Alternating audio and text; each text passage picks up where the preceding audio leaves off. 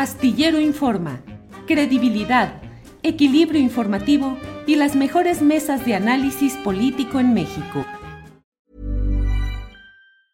Ever catch yourself eating the same flavorless dinner three days in a row? Dreaming of something better? Well, HelloFresh is your guilt-free dream come true, baby. It's me, Kiki Palmer. Let's wake up those taste buds with hot, juicy pecan-crusted chicken or garlic butter shrimp scampi. Mm. Hello Fresh. Stop dreaming of all the delicious possibilities and dig in at HelloFresh.com. Let's get this dinner party started. It's that time of the year. Your vacation is coming up. You can already hear the beach waves, feel the warm breeze, relax, and think about work. You really, really want it all to work out while you're away.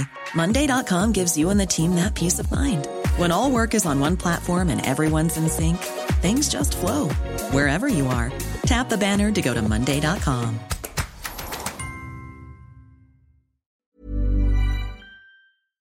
Astillero Informa, credibilidad, equilibrio informativo y las mejores mesas de análisis político en México. La una de la tarde, la una de la tarde en punto y ya estamos en Astillero Informa. Muchas gracias por acompañarnos en este esfuerzo de lunes a viernes para tener la información más actualizada, para tener uh, análisis, debate y todo lo importante de los días cargados de información y de puntos polémicos para los cuales necesitamos tener el mayor número de datos, el contexto, las opiniones y es algo en lo cual nos uh, aplicamos aquí en Astillero Informa. Muchas gracias por estar en esta transmisión donde ya sabe usted que con frecuencia decimos que apenas entramos y ya estamos haciendo lumbre. Hoy tendremos un programa muy completo. Vamos a tener en unos uh, segundos ya una entrevista con el consejero del Instituto Nacional Electoral, Uc Espadas Ancona. Vamos a hablar acerca de la multa que puso el Instituto Nacional Electoral al movimiento ciudadano y al propio Samuel García, gobernador electo de Nuevo León, pues por aportaciones indebidas, eh, además de eh, las multas, la multa al Partido Verde Ecologista de México, el negocio de las cuatro mentiras, por el tema de los influencers. Pero yo le quiero preguntar, lo haré ya en unos segundos con el consejero Espada Zancona, ¿por qué el rigor por una cantidad absolutamente menor a todo esto que estamos eh, hablando en el caso del MC, Samuel García y el Partido Verde? Se le retiraron las candidaturas en Guerrero y en Michoacán a Morena, cuando eran precandidaturas y por cantidades ínfimamente eh, no, no, comparables con, con, lo que estamos hablando ahora. En fin, de todo eso vamos a hablar en unos segunditos más, porque ya está con nosotros el consejero Espadas Ancona. Uk Kib, buenas tardes. ¿Qué tal, Julio? Muy buenas tardes. Gracias, Uk Kib. Eh, larga la sesión de ayer del Instituto Nacional Electoral. ¿Cuánto tiempo se llevó, UC? Pues de 11 de la mañana a cuarto para las 3 de la mañana del día siguiente, casi 16 horas. Híjole, qué... Fue demoledor. Sí, sí, sí, pues claro. asuntos interesantes en general, pero particularmente lo que llama la atención es el tema de las sanciones, tanto a Movimiento Ciudadano como a Samuel García en particular y al Partido Verde Ecologista de México. Em, ¿Qué significa esta decisión de ir sancionando este tipo de cosas? O, te pregunto, consejero, mm, ¿es simplemente una especie de rutina que se practica cíclicamente para castigar con multas a quienes saben que llegando a los grandes cargos públicos o de representación popular, pues van a hacer una serie de cosas que les van a permitir resarcirse de estas multas. Dicen que en política lo que cuesta dinero siempre será barato. ¿Son baratas finalmente las multas? Bueno, eh, baratas no son, sin embargo, efectivamente parece que en algunos casos ya se había vuelto rutina, casi casi como pagar un derecho. Este es un derecho caro, haz de cuenta matar un borrego cimarrón, pero este, ya se habían hecho a esa práctica. Es por eso que se decidió extender la sanción en el caso del Partido Verde a eh, la suspensión de un año de prerrogativas de acceso a radio y televisión. Es decir, eh, se, escala en la, en la sanción y esto significa dos cosas. Por un lado, además del dinero, se impone una sanción que eh, los priva de un derecho vinculado directamente con aquello donde faltaron, es decir, eh, utilizaron momentos ilegales para obtener un acceso especialmente beneficioso a la ciudadanía, corresponde un castigo en esa misma línea. Pero además eh, es explícito el que el castigo se pone porque hay una reiteración de conductas eh, de faltas que rondan en torno a lo mismo, si bien técnicamente no son idénticas, y que eh, es necesario ponerle un alto a esas prácticas que no se pueden continuar. En el caso del ex candidato a gobernador de Nuevo León, bueno, la multa es sí una multa eh, por su monto, es una multa dura, que, eh, pues bueno, no hay reincidencia, no es una primera vez, eh, no hay una práctica reiterada en ese sentido, lo cual hace que eh, en nuestra consideración una multa económica elevada sea suficiente para inhibir futuras incurrencias en faltas como esta.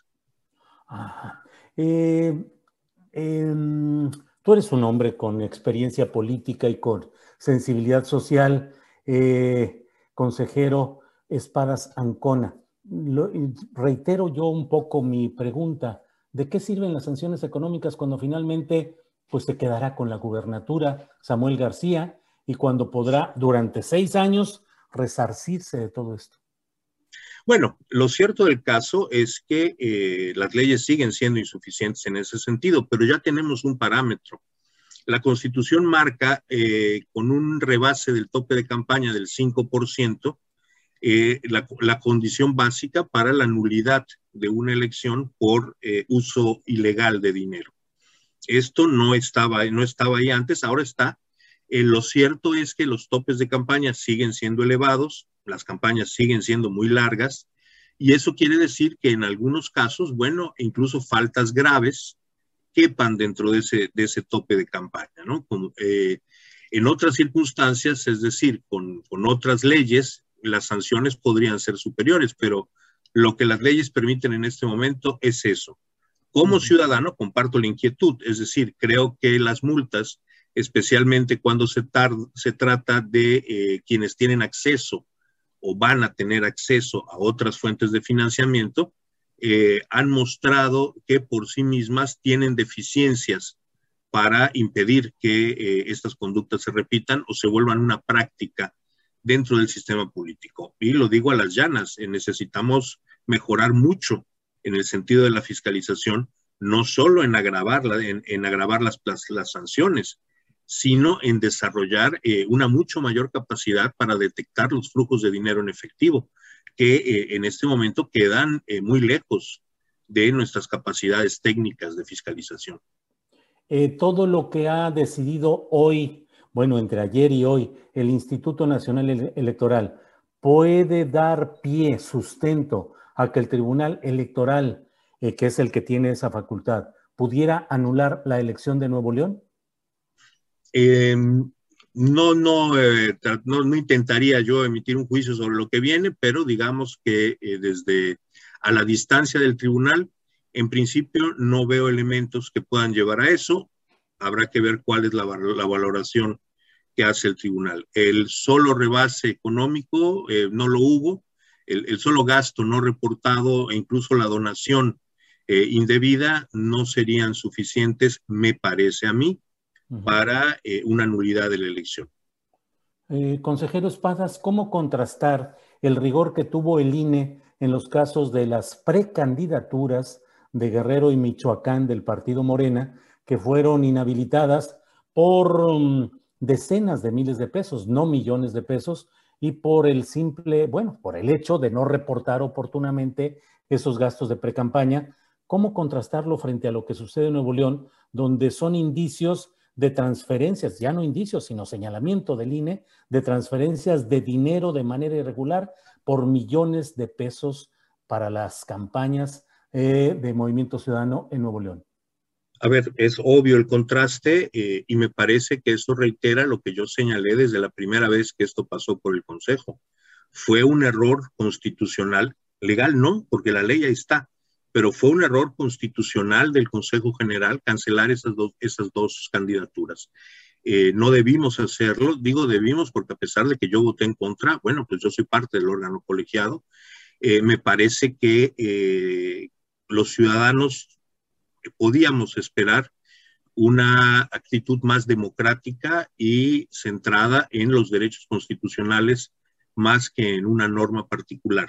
Es decir, yo creo que las sanciones que se aplicaron ayer, ayer y hoy, eh, en los casos de los influencers y de eh, la elección de gobernador de Nuevo León son castigos oportunos y son eh, castigos debidos, pero creo que retirarles las candidaturas a Raúl Morón y a Félix Salgado no se debió hacer.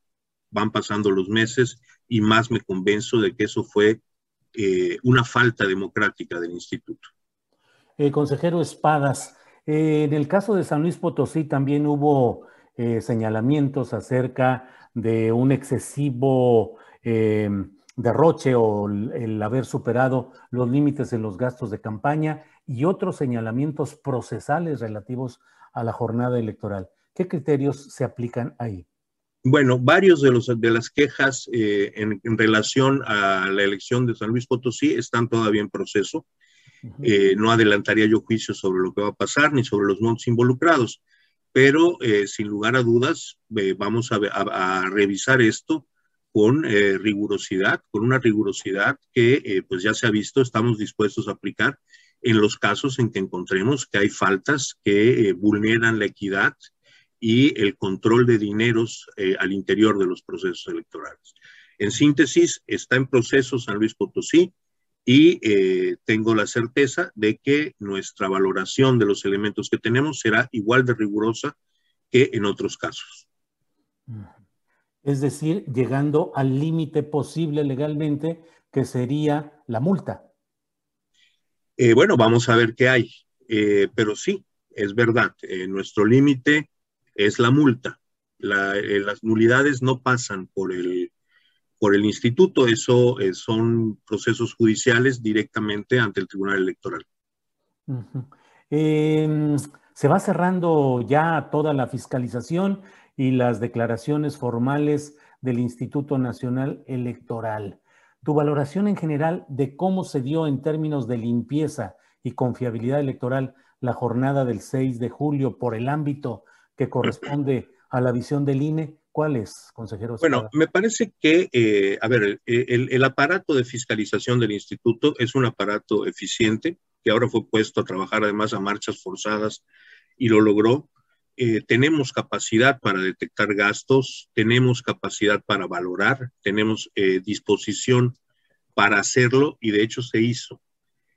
a mí como ciudadano y como consejero me sigue preocupando que pues a ojos vista en los procesos electorales circula dinero en efectivo que no pasa por ningún tipo de cuenta bancaria ni de facturación, ni necesariamente se traduce en actos de publicidad o eventos políticos que puedan ser detectados y tasados por el instituto.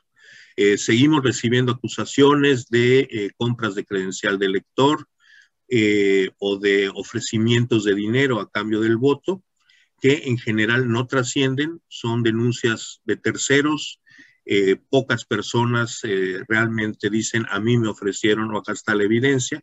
Eso nos dificulta muchísimo trabajar en esto, pero en particular el que, y eso es un problema general del, del, sistema eh, monetario de México, hay una enorme cantidad de dinero que circula en efectivo y que está fuera del control de cualquier autoridad.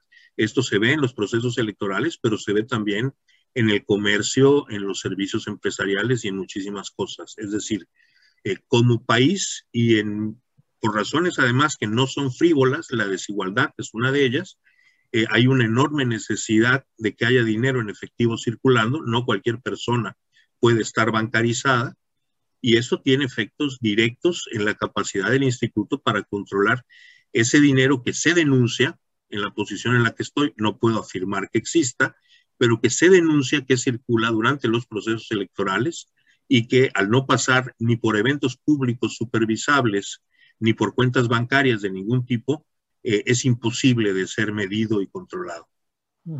Eh, consejero Espada, ¿se necesita y es posible reformar en estos temas conflictivos o insuficientes al propio Instituto Nacional Electoral o se requiere una reforma desde fuera?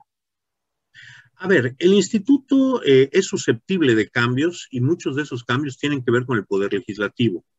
Es, esto es, eh, ninguna institución está acabada, el INE no es la excepción. Creo que hay elementos estructurales fundamentales que están plasmados en las leyes y en la Constitución que eh, se pueden discutir, pero que si se discuten con seriedad, creo que llegaremos una vez más a la conclusión de que están bien. Estructuralmente el instituto está bien. ¿Todo lo que hace el instituto está bien? No. Hay cosas que eh, tienen que ser revisadas legalmente. Lo he dicho en sesión del Consejo. Me parece que eh, el Congreso tiene que poner límites a ciertas decisiones del instituto, muy especialmente a, cambiar reglas de la contienda eh, una vez iniciado el proceso electoral. Esto le hizo un gran daño a la vida de los partidos en este proceso y así lo señalé momento a momento. Eh, por otro lado, eh, bueno, los procedimientos administrativos del, INE corren en dos pistas que necesitan revisarse constantemente. Una es la necesidad, las necesidades de tecnificación. Si no fuera por los modernos instrumentos tecnológicos, una fiscalización en estos plazos estamos hablando de seis semanas prácticamente después de la elección, eh, fiscalizando el gasto de 26 mil campañas electorales, hubiera sido material imposible, materialmente imposible. Eh, pero más allá de esto, eh, sí creo que el instituto es susceptible de discutir sus procedimientos, de ver qué está funcionando bien, qué está funcionando mal, qué tiene que mejorar en lo técnico y en lo político. Yo espero que en los próximos años el instituto se acerque más a los partidos políticos, que los partidos políticos sean una parte más cotidiana de nuestras decisiones y que no sea como a veces ocurre, eh, que eh, los partidos políticos están materialmente al margen de las decisiones hasta que éstas los afectan. Creo que es necesario retomar una vieja práctica del nuevo IFE, del nuevo IFE autónomo que, lleva, que tenía un intensísimo diálogo con los partidos políticos que resolvía muchos problemas antes de que llegaran a la mesa del Consejo. Allá me parece que hay mucho que trabajar todavía. Bien, consejero Espada Zancona, pues muchas gracias por la oportunidad de pasar revista a algo de a algo, a una parte de lo mucho que sucedió en esta larga sesión de iniciada ayer y que ha terminado pues en la madrugada de este día. Gracias eh, por la oportunidad de platicar y de esclarecer algunos puntos de lo que se ha acordado ahí, consejero Espadas. Por el contrario, muchas gracias por este espacio. Hasta luego, gracias y buenas tardes. Hasta luego. Bien, pues ha sido precisamente el consejero Espada Zancona, una voz, yo suelo decir que son los neoconsejeros, los neoconsejeros que están, eh, que forman parte de esta eh, reciente eh, incursión de nuevos consejeros electorales en el instituto correspondiente. Bien, vamos ahora, vamos precisamente con mi compañera Adriana Buentello, coconductora de este programa, productora, quien nos va a dar las noticias relevantes de este día. Adriana, buenas tardes. ¿Cómo estás, Julio? Buenas tardes, saludos a todos los que nos están viendo en este momento y ofrezco disculpas por este ambiente londinense. Espero ya tener arreglada mi cámara para, para el lunes. Este, hay, hay algunos pequeños detalles. Si alguien tiene idea de cómo arreglar o de, o de qué sucedió con, este, con mi cámara, porque de pronto empezó a verse así como borroso, agradecería mucho la, la orientación, Julio. Y, y pues bien, bueno, este viernes pues nos vamos con información muy relevante. Julio, pues ya pasamos aquí en la Ciudad de México a semáforo naranja. Eduardo mm. Clark, director de Gobierno Digital de la Agencia Digital de Innovación Pública de la Ciudad de México, informó que la capital del país regresa este viernes al semáforo naranja, a naranja y que en términos de capacidad las de hospitalaria, la Ciudad de México está en un 56% de ocupación. Recordó también, que esto es muy importante, que los principales contagios están en los grupos de 18 a 29 años y de 30 a 39 años, por lo que hay que reforzar el mensaje a los jóvenes para eh, retomar estas medidas eh, sanitarias. Vamos a escuchar. Eh, en términos de la situación de la pandemia de COVID-19 en la Ciudad de México, el anuncio para esta semana es el siguiente. siguiente. De acuerdo a la última notificación de riesgo emitida por la Secretaría de Salud del Gobierno de México, que recibimos el día de ayer, la Ciudad de México estará en semáforo naranja a partir de la próxima semana y por lo menos dos semanas de acuerdo a los lineamientos que ustedes ya conocen. Esto derivado de eh, la nueva metodología que ha implementado la Secretaría de Salud del Gobierno de México y es la primera semana que se implementa. Siguiente. En términos de hospitalizados en la zona metropolitana del Valle de México, así se ve el incremento que hemos tenido la última semana. Estamos hoy en 3.382 hospitalizados en el Valle de México. Es un aumento de 844 comparado a los 2.538 de hace una semana. Y en este momento tenemos una capacidad actual de camas eh, de 6.042, estamos al 56% de ocupación. Lo que sí y queremos seguir enfatizando es la la, la, ola de contagios que estamos viendo está muy, muy centralizada en las personas de 18 a 29 años de edad y de 30 a 39. Tenemos que reforzar el mensaje a los jóvenes de la Ciudad de México sobre las medidas de protección personal, de sana distancia, de uso de cubrebocas, de evitar fiestas y reuniones que en este momento son tan importantes. Uno. Bueno, y más en este tema de Pegasus, de acuerdo con documentos que obtuvo esta organización, la Red en Defensa de los Derechos Digitales, el 31 de mayo de 2016, Eugenio Imas Kispert, entonces director del CISEN y cercano a el entonces secretario de Gobernación, Miguel Ángel Osorio Chong, firmó un contrato de 203 millones de pesos con la empresa Proyectos y Diseños BME, que en ese entonces vendía Pegasus en México. Así que el entonces secretario de Gobernación, pues habría dicho en reiteradas ocasiones frente a la prensa y durante una comparecencia ante la Cámara de Diputados que durante su gestión el Centro de Investigación y Seguridad Nacional no adquirió el spyware Pegasus desarrollado por la empresa israelí NSO Group.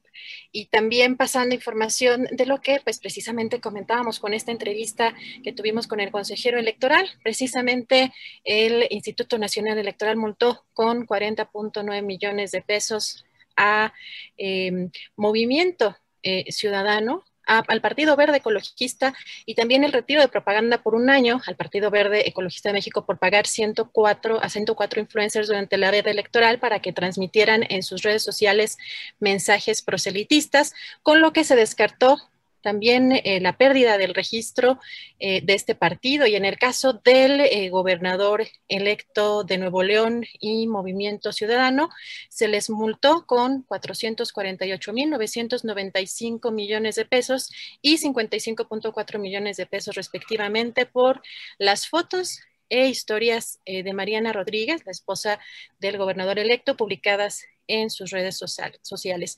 Y sobre estas multas, Hoy el presidente en la conferencia mañanera se pronunció al respecto.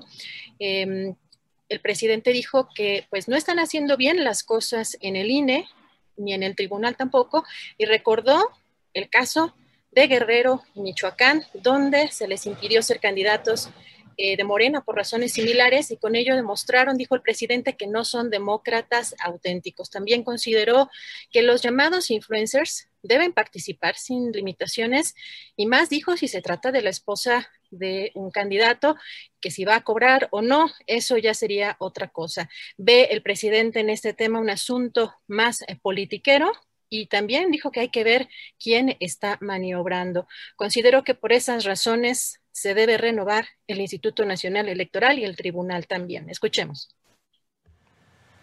No puedo opinar de esto. Yo siento que no están haciendo bien las cosas en el INE, en el tribunal.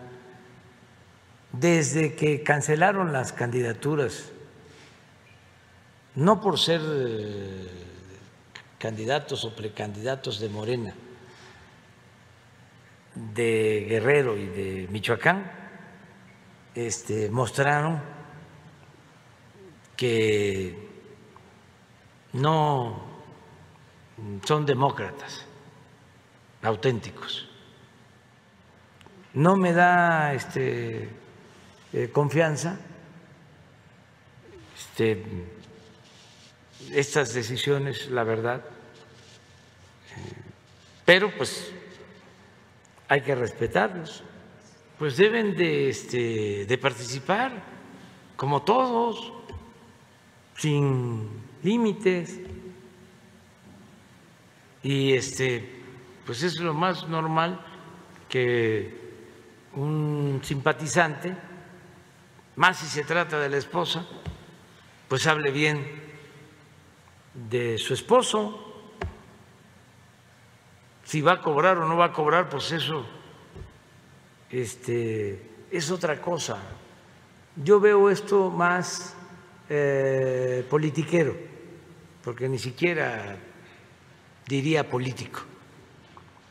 La política es un noble oficio. Hay que ver quién este, está ahí maniobrando.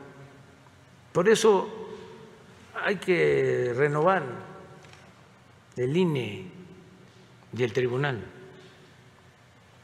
para que haya seriedad no, y el presidente Andrés Manuel López Obrador dijo que no conocía los expedientes de espionaje recientes generados durante la administración de Enrique Peña Nieto y dijo que asumía que era espiado. Dio a conocer que particularmente el expediente que le interesaba era el que tenían en el CISEN sobre su tiempo como opositor y dijo que en el archivo general eh, pues se le entregó ese expediente donde vienen varios informes de Nazararo. También dijo que su gobierno eh, lo que busca es la no repetición y que dio instrucciones de que se transparente todo el archivo y que pues cuando llegaron había una sección especial en el Archivo General de la Nación cuidada por elementos del CISEN.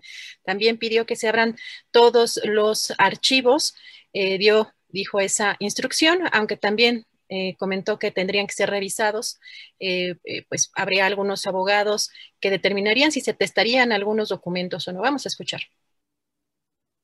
Bueno, pues yo no este, conocí de estos expedientes.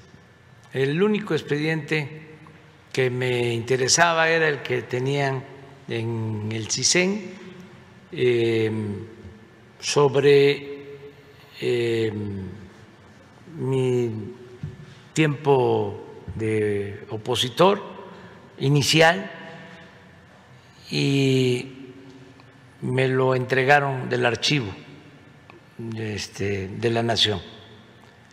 Eh, ese expediente sí lo tengo, que de ahí viene la carta esta de Nazararo, varios informes de Nazararo. Independientemente de la investigación que existe en la Fiscalía, nosotros lo que queremos es la no repetición. Ya se este, dio instrucciones de que se transparente todo el archivo y voy a estar este, pendiente. Ya se había dado la instrucción, ya hay este, acceso a todos los archivos, no hay nada que no se pueda consultar. Cuando llegamos había una sección especial en el archivo de la Nación, incluso este, cuidada por elementos del CISEN y desapareció. Y se abrieron esos archivos. Y se van a abrir todos los archivos. Vamos a, este, a ocuparnos de eso. Ya di la instrucción, pero quiero saber qué tanto, porque luego empiezan ¿no? los este, funcionarios, algunos abogados, a decir no se puede, o hay que este, reservar ciertas cosas, o los expedientes hay que testarlos, hay que borrar nombres. Yo no soy partidario de eso.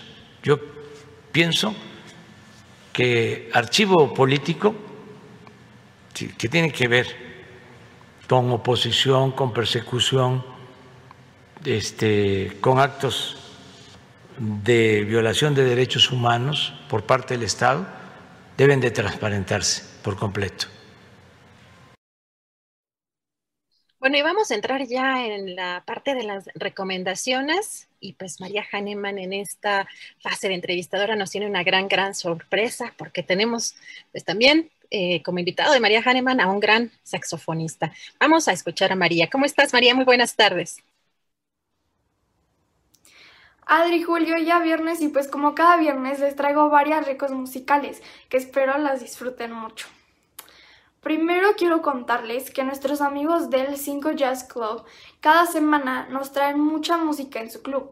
Y este fin no es la excepción, pues hoy viernes se presentan para celebrar 10 años de eJazz, el programa de radio de Ingrid y Jenny Eugene. Este par de hermanas que han dedicado su vida al jazz y a la difusión de la música creada por mujeres. Un par de cantantes y compositoras que no se pueden perder. Hoy en el 5 hagan sus reservaciones al 55 11 31 77 60. Y mañana también en el 5 se presenta Rodolfo Vera, otro músico dedicado al jazz en nuestro país. Recuerden que es un aforo limitado, entonces hagan sus reservaciones.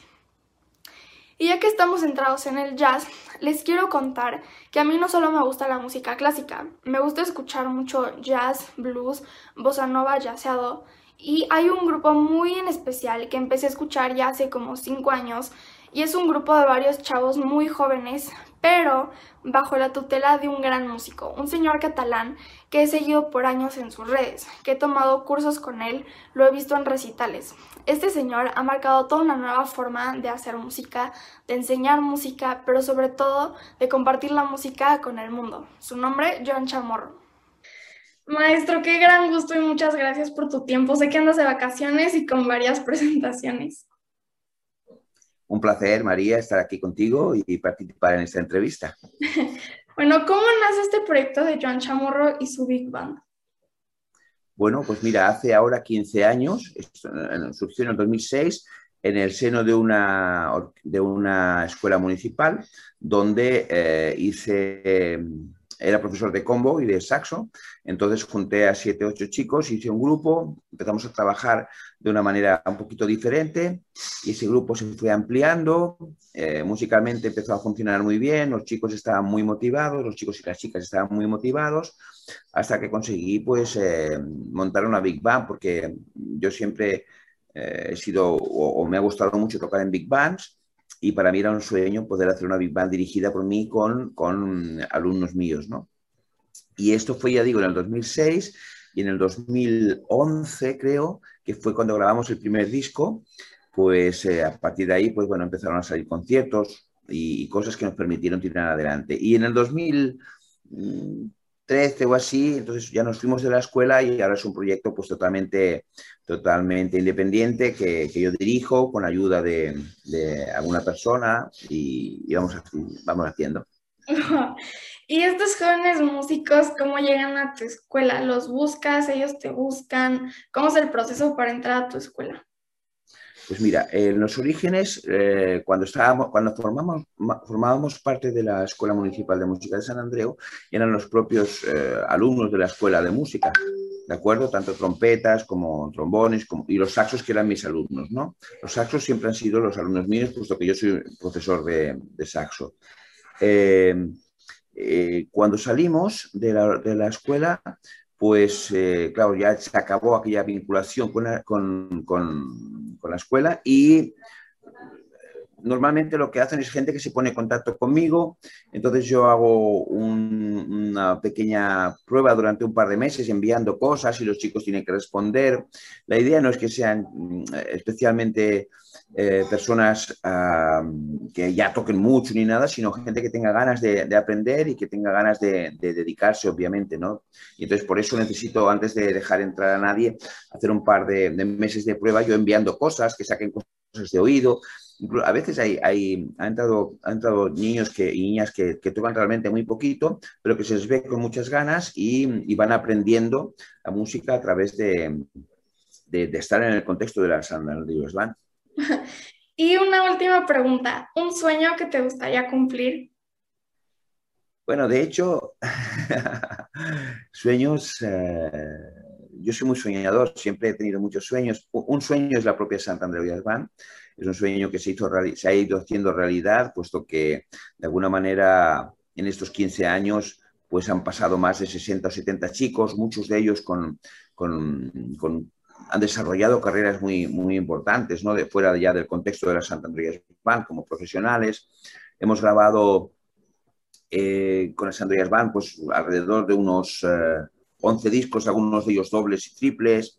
Luego también la colección de Joan Chamorro presenta, que ya estamos por el 16, y empezó con Andrea, luego Fernández, luego Rita, luego Magalí, eh, también pues Elia, Joan Marsa Oque, Julián Cudina. Todo eso para mí es un sueño, puesto que piensa que el proyecto de la Santander Jazz Band no, no tiene ninguna ayuda, los chicos no pagan nada, no, no hay ingresos más que de los conciertos, y aún así y aún así hemos podido llevarlo adelante y llegar a 15 años de proyecto y seguir, y seguir con la misma ilusión y con las mismas ganas por mi parte de, continuar con el proyecto. En la, en la, actualidad está formado por 20 o 20, creo que 23 o 24 chicos, muchos muy jóvenes, con lo cual la es continuar y, ese es el sueño, seguir poder, poder eh, continuar haciéndolo y poder continuar pues alimentando esa pasión por la música, gente por y por el jazz en concreto, con, la, gente joven, ¿no? De siete, hablamos de gente de 7, 8, 10, 12, 14 años. Yo pienso que eso es un, sueño que se ha convertido en realidad. Más allá de eso es seguir,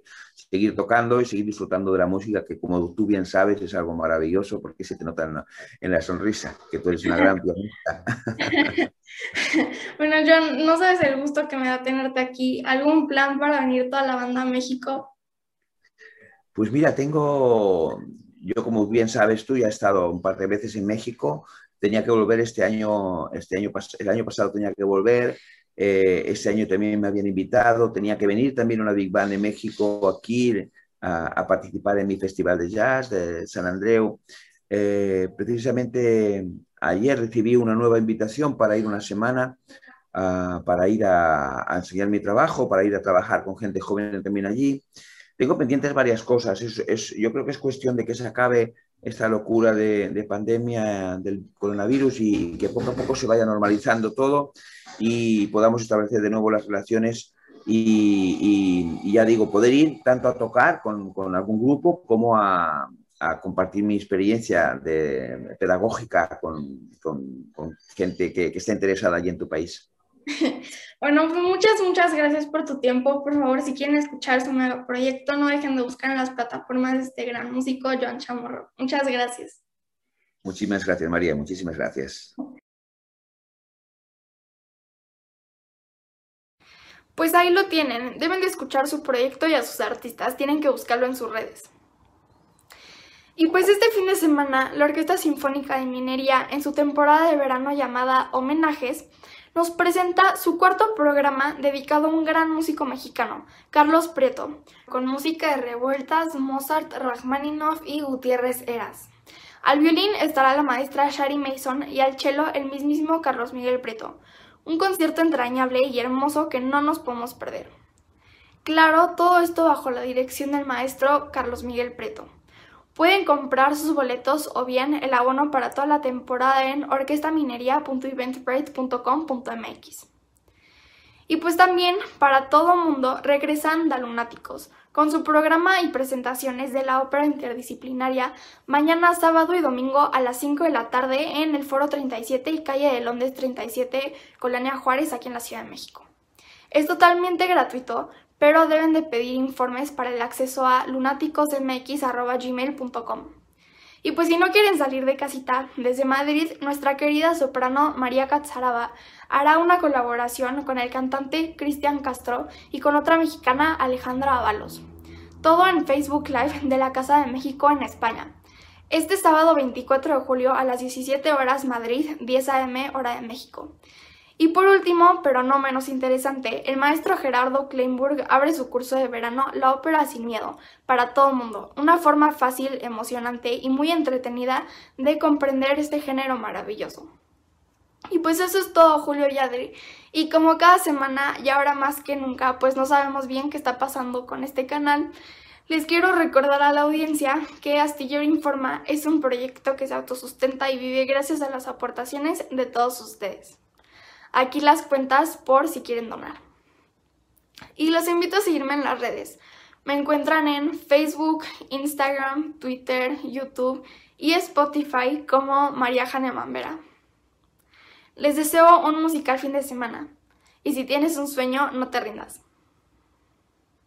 Bueno, ya estamos de regreso pues para más recomendaciones en este fin de semana y tenemos ya listísimo aquí a Aldo Sánchez Ramírez, quien es curador y pues nos va a hablar qué hacer este fin de semana, exposiciones, museos. ¿Cómo estás, Aldo? Buenas tardes.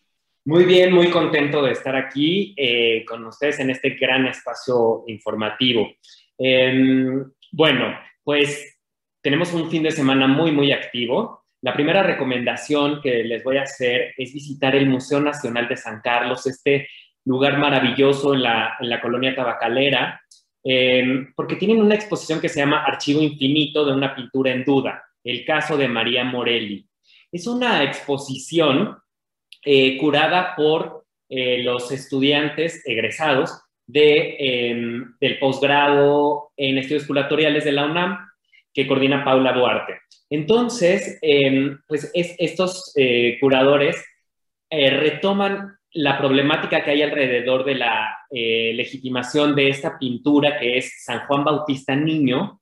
Es una pintura que se hizo, se calcula en 1855-1857, y es una pintura que siempre estuvo atribuida a Jean-Auguste Dominique Ingres, o Ingres, ¿no? Este pintor francés neoclásico. De, recientemente se probó que la firma eh, no, era, no había sido puesta por él, y entonces alrededor de todo esto, eh, estos curadores nos presentan toda una historia fascinante donde nos eh, dan a conocer este, este personaje misterioso que es María Morelli, una historiadora del arte que se dedicó a estudiar esta pintura y que nos enteramos en esta exposición que fue asesinada. No sabemos si por, los estudios que estaba haciendo acerca de esta pintura.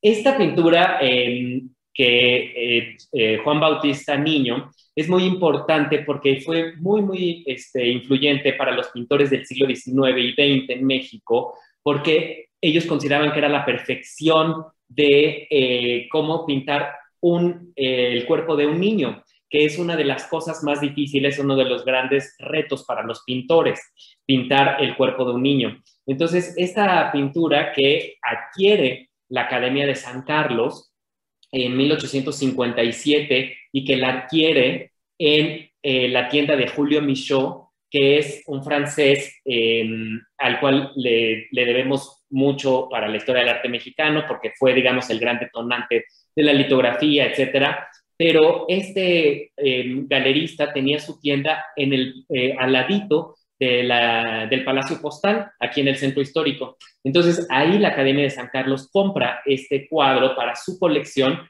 con un afán, por supuesto, de afrancesamiento, ¿no? De, de, la colección. Y bueno, entonces, esta, esta exposición nos presenta además piezas que son de la colección del Museo Nacional de San Carlos, de artistas como el gran Eugenio Landesio, Juan Bellido, Caro, Caroli Marcó, Francesco Podesti, Pietro Tenerani, Francesco Coghetti, em, Giovanni Broca, em, que, eran contemporáneos a, em, a, Entonces, vemos un panorama maravilloso de la colección del Museo de San Carlos, de la pintura del siglo XIX y además este interesante caso que nos plantean estos curadores de eh, María Morelli. El Museo Nacional de, eh, de San Carlos está, eh, para quienes no lo conozcan, en, en México Tenochtitlan número 50, que es como ahora se llama el antes Puente de Alvarado. Para mayor referencia está a una calle del Metro Revolución y al lado del Salón Candela. el, de martes a domingo de 11 de la mañana a 5 de la tarde. La segunda recomendación que les quiero hacer es visitar una galería muy particular que se llama Galería Unión y que está en el barrio de Lagunilla. Es la primera galería de arte contemporáneo que se instala en este barrio y nos presenta una exposición que se llama Del Barrio, Lógicas Maricas, que es curada por eh, Perras de Museo, que es, una, es un colectivo curatorial eh, conformado por Andrea Ipadilla y Antonio Zaragoza. Nos presentan artistas como Cristian Aguilar, Carlos Álvarez Montero, Panocha Chichimeca, Marco Yol, Félix Deón, Marvin Durán, Martín Durazo, eh, Fernando Escárcega, Semoa, Alfonso Zárate, entre otros. Y eh, vale mucho la pena visitar esta galería porque van a ver eh, un espacio, em, digamos, underground en este barrio, con una vista del mercado Lagunilla que nunca, nunca han tenido la oportunidad de verla Eh, esta es una iniciativa de Mario Paredes, un, galerista que ahora decide, este, eh, que había trabajado para otros espacios y ahora decide este, abrir el suyo, el propio. Y eh, bueno, pues la manera de contactarlo es a través de Instagram, Galería Unión-Bajo. Esto está ubicado en Allende 96, casi esquina el eje 1. Entonces, pues también les recomendaría muchísimo, ya que estos dos espacios están en el centro histórico, pueden bajarse en el metro Allende, caminar por Tacuba y toda la calle de Allende y así van a pasar por el Café de Tacuba, van a pasar por el Congreso de la Ciudad, ese edificio maravilloso, por la pulquería Antigua Roma, por los cojines de Antonio, por la tienda de instrumentos musicales eh, Sánchez, van a pasar por Garibaldi, por una tienda de máscaras genial y por el mercado La Unilla entonces, eh, y van a llegar a este, a este gran espacio pequeño, eh, pero que, nos presenta esta maravillosa propuesta de artistas eh, jóvenes y de media carrera. Y por último, no me tardo nada, este, la tercera recomendación es una galería que a mí me gusta mucho visitar, que se llama Galería José María Velasco. Es un, se llama Galería, pero es, es un museo de Limba y que em, nos presenta la exposición La inverosímil historia de Peña Morelos. Es una exposición que se abre mañana a las 12 del día y la galería está ubicada en Peralvillo 55 en la colonia Morelos.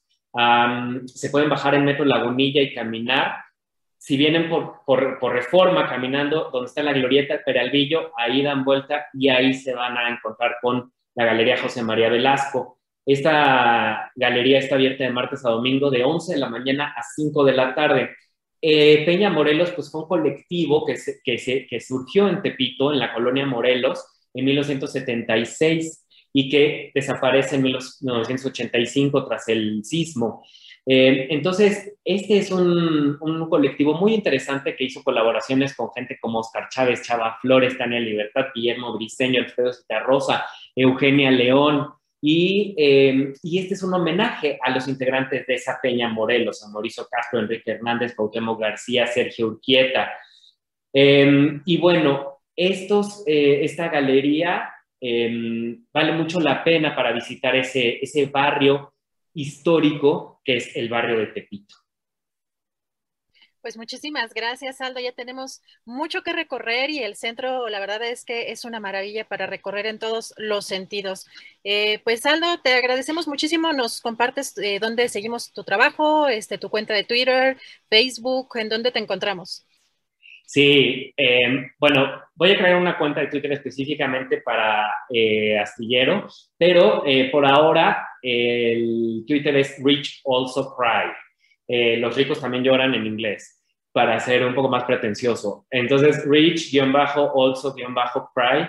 Y, eh, y ahí puedo poner, eh, voy a poner todas estas recomendaciones para quien no agarró el nombre, la dirección de alguno de estos lugares. Perfectísimo, pues ahí te seguimos, Aldo. Pues muchísimas gracias y nos vemos en 15 días.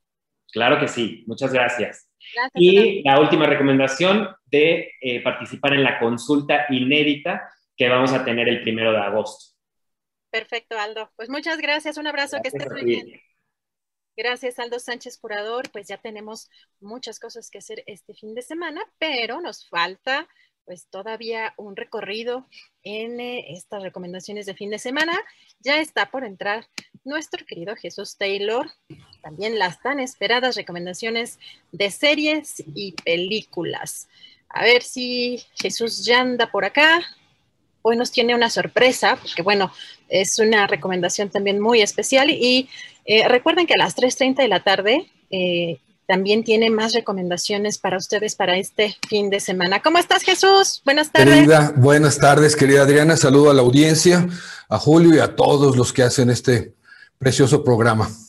Ay, muchas gracias. gracias, Jesús. Pues eh, tú contribuyes a, este programa de manera muy importante y, por supuesto, además, para cerrar con broche de oro la semana con las recomendaciones. ¿Qué nos tienes hoy? Pues mira, eh, una recomendación muy buena que está en Netflix eh, y me parece sumamente interesante el tema. Es una película del 2018. Netflix la acaba de subir apenas ayer, el día de ayer jueves, Eh, es una película, pues mira, es, es, es, es fuerte la película en muchos sentidos, pero a mí me parece yo luego utilizo adjetivos así como preciosa, extraordinaria, buena, y hay gente que me dice, oye, pero a mí me apachurró un poco el tema o me, me, me, apachurró el corazón, ¿verdad? Digo, bueno, yo digo extraordinaria y buena porque es un buen tema y es una buena película. Y no sé si tú sepas algo de las terapias de conversión, eh, de esto que se hace de una manera espantosa y que más que terapia es una tortura, ¿no? Así es, y, muy, y además de forma clandestina en muchos, en muchos lados. Creo, que, en Baja California, creo que hace una o dos semanas este, las prohibieron, pero hay muchos lugares en donde, híjole, eh, secuestran prácticamente a las personas, ¿no? Y, también en algunos casos con, con pues el aval de, pues, de las familias, así que sí es un tema muy, muy delicado. Es muy delicado y, mira, eh, eh, dando datos, en México solamente son tres estados los que prohíben las terapias de conversión. La Ciudad de México, el Estado de México y apenas ahorita en junio de este año, del 2021, en Baja California Sur. El título de la película se llama, en inglés la encuentran como Erase Boy. Erase Boy, así como borrado, el chico borrado. Eh, el título adaptado al español en Latinoamérica es Corazón borrado. Y aunque nunca, la mayoría de las veces, digo, no me gustan las adaptaciones que hace el español, creo que tiene un sentido bastante eh, bien hecho el, título Corazón borrado, porque habla de, la parte interna del, espíritu, del alma de una persona que literalmente es borrada. Eh, esta película yo tuve oportunidad de comentarla hace algunos años, cuando se estrenó en el 2018, y me parece muy buena, aparte de los actores, la dirección y todo esto por el tema. Eh, este chico es un chico Jared, eh, se llama Jared, eh, que está basada en hechos reales, por cierto, la película. Gerard es el nombre real en la vida real de este chico, y ahorita tiene más años, escribió un libro homónimo y en eso se inspira la película. Jared pertenece a una familia cristiana evangélica. su padre es pastor, trabaja en una empresa el papá, pero también es pastor. Esto se acostumbra mucho en las iglesias cristianas evangélicas. Y bueno, pues yo me pregunto, ¿qué es lo que hace que una persona se meta a unas terapias de estas? Eh, hay unas siglas en español, Adriana, que se llama ECOSIG.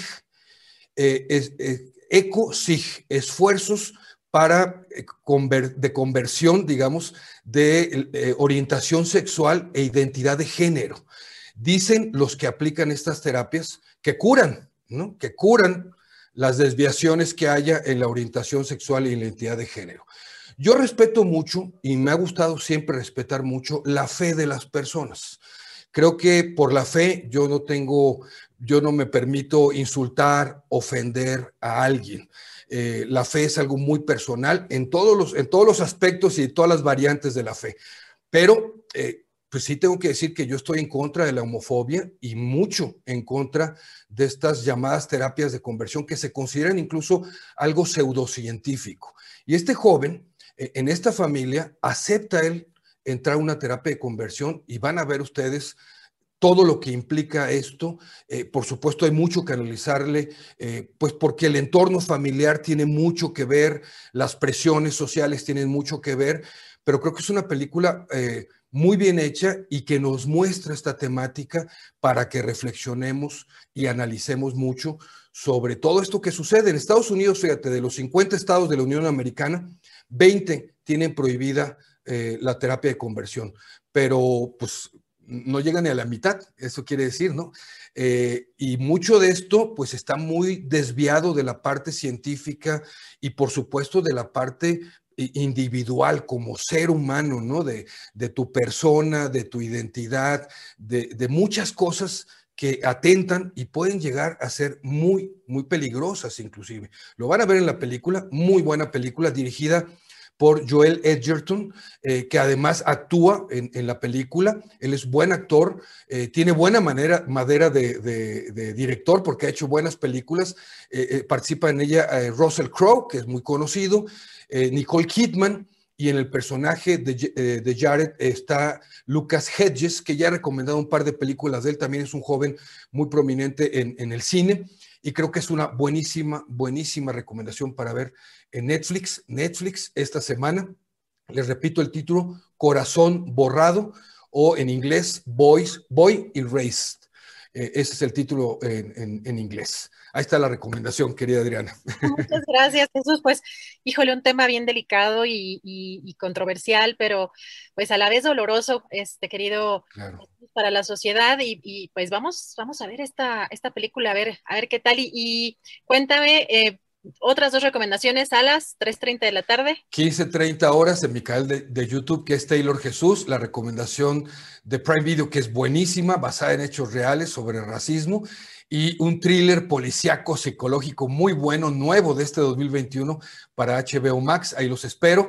Que me visiten en mis otras redes sociales, Taylor Jesús en Instagram, en TikTok también, ya. Estoy haciendo malabares ahí en TikTok, en Twitter y en mi página de Facebook, que también publico otras cosas como lo que Taylor se llevó, es mi página de Facebook. Ahí los espero. Perfecto, pues muchas gracias. Nos vemos la próxima semana, Jesús. Un abrazo. Un abrazo, gracias. Gracias a, Jesús Taylor. Y pues, ¿qué creen? Pues eh, em, nos desmonetizaron ya.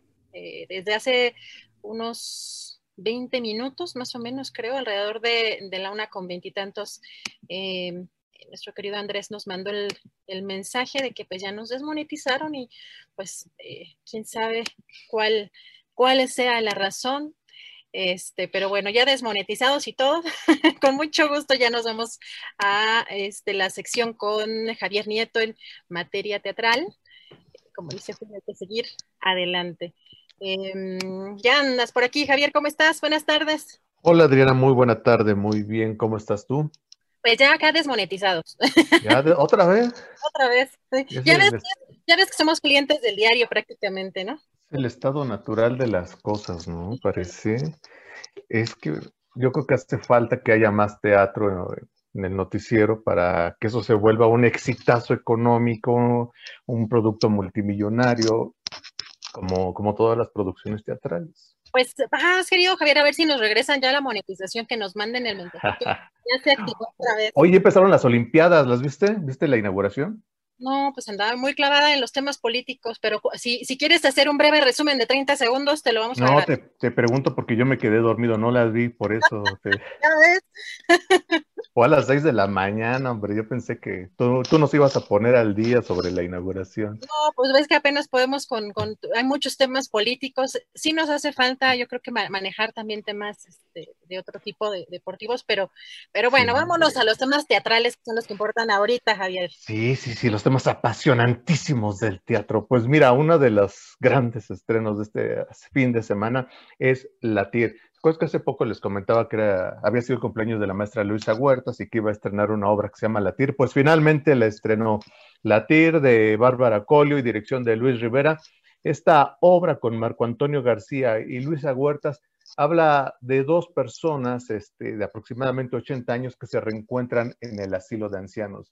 Eh, se conocieron a los 16 años, hubo un clic, eh, se reencontraron posteriormente a los 32, a los 60 y finalmente a los 80, cuando ella ya tiene principios de Alzheimer él tiene problemas de diabetes y son abandonados por sus familias, sus amigos, sobre todo por la familia, ¿no? Que va y los bota al asilo.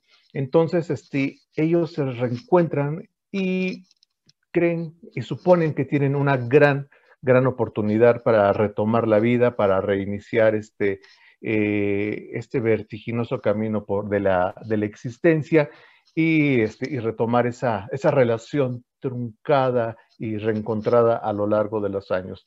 Una obra bien bonita, Latir, con la maestra Luisa Huertas y el maestro Marco Antonio García, se presenta de jueves a domingo en la sala Héctor Mendoza, que es la casa de la Compañía Nacional de Teatro, que está ubicado en Francisco Sosa, en la colonia de Santa Catarina, Coyoacán.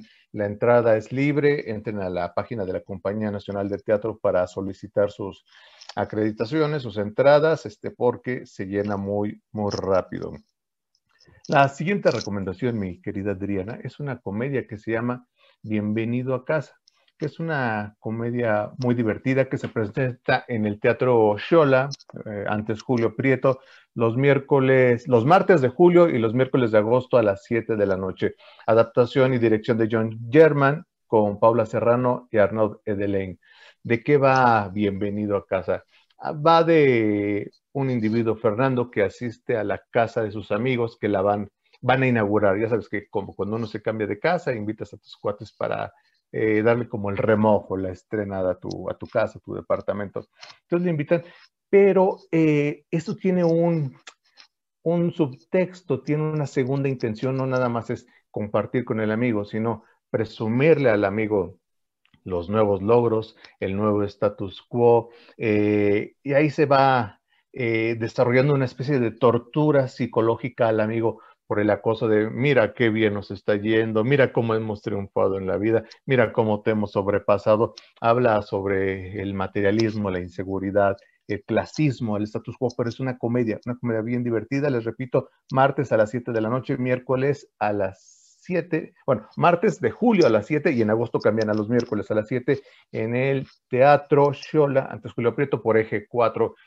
Y finalmente, Invisible, una obra eh, pues infantil, es que trata, habla sobre un tema muy delicado infantil, pero no sé si sea propiamente eh, para niños. Es una obra que habla sobre la desaparición y trata de menores eh, que se presenta en el Teatro María Teresa Montoya, que es la casa del periodista, ahí en eje central Lázaro Cárdenas.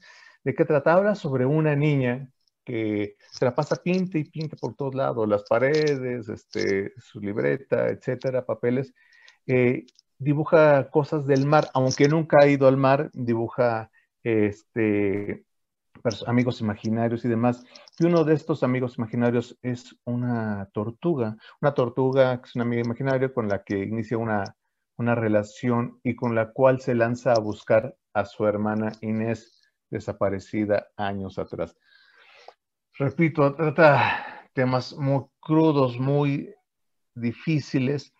Eh, y bueno, no sé, ya creo que es para niños acompañados de, adultos, niños yo calculo de 8 años en adelante, 10 años, que puedan entender un poco más este tipo ah, de, de situaciones o compartir y reflexionar con sus papás. Esto se presenta sábados y domingos a la una de la tarde. Solo hay seis funciones del 24 de julio al 8 de agosto en este teatro. Es de Enrique Olmos de Ita. El texto y dirección de Luis Arturo García. Aquí esto me, presenta un conflicto, ¿no? Porque es que en el teatro, como en varias ramas del arte, eh, se tocan temas delicados, ¿no? Que la migración, la violencia, la trata de menores, las drogas, eh, etcétera, ¿no? Y, nuestra justificación como creadores es, bueno, tenemos que, mostrarlo para provocar una reflexión, un análisis de las cosas y demás. Y de pronto yo, esto ya es entre nos, al fin que no nos escucha nadie, a mí personalmente me hace como ruido, me hace pensar, sirve, sirve de algo, eh, y es una foto que me hago a mí mismo, no, no, no lo digo por mis compañeros sirve de algo este, ponerlo, provoca reflexión, punto en los asistentes, en, la gente que va a verlo, pero en los que debería provocar reflexión, análisis y respuestas, pues tendría que ser en las autoridades, ¿no? O sea, de, porque pienso, pues, sí, sirve, ¿de qué sirve que se hable aquí y allá de estos temas tan delicados, tan fuertes, tan, tan, tan normalizados? Si no sucede nada, solo sirve como catarsis. Y eso me, me pone en una situación de, de, controversia con, conmigo mismo. No sé. ¿Usted qué opina?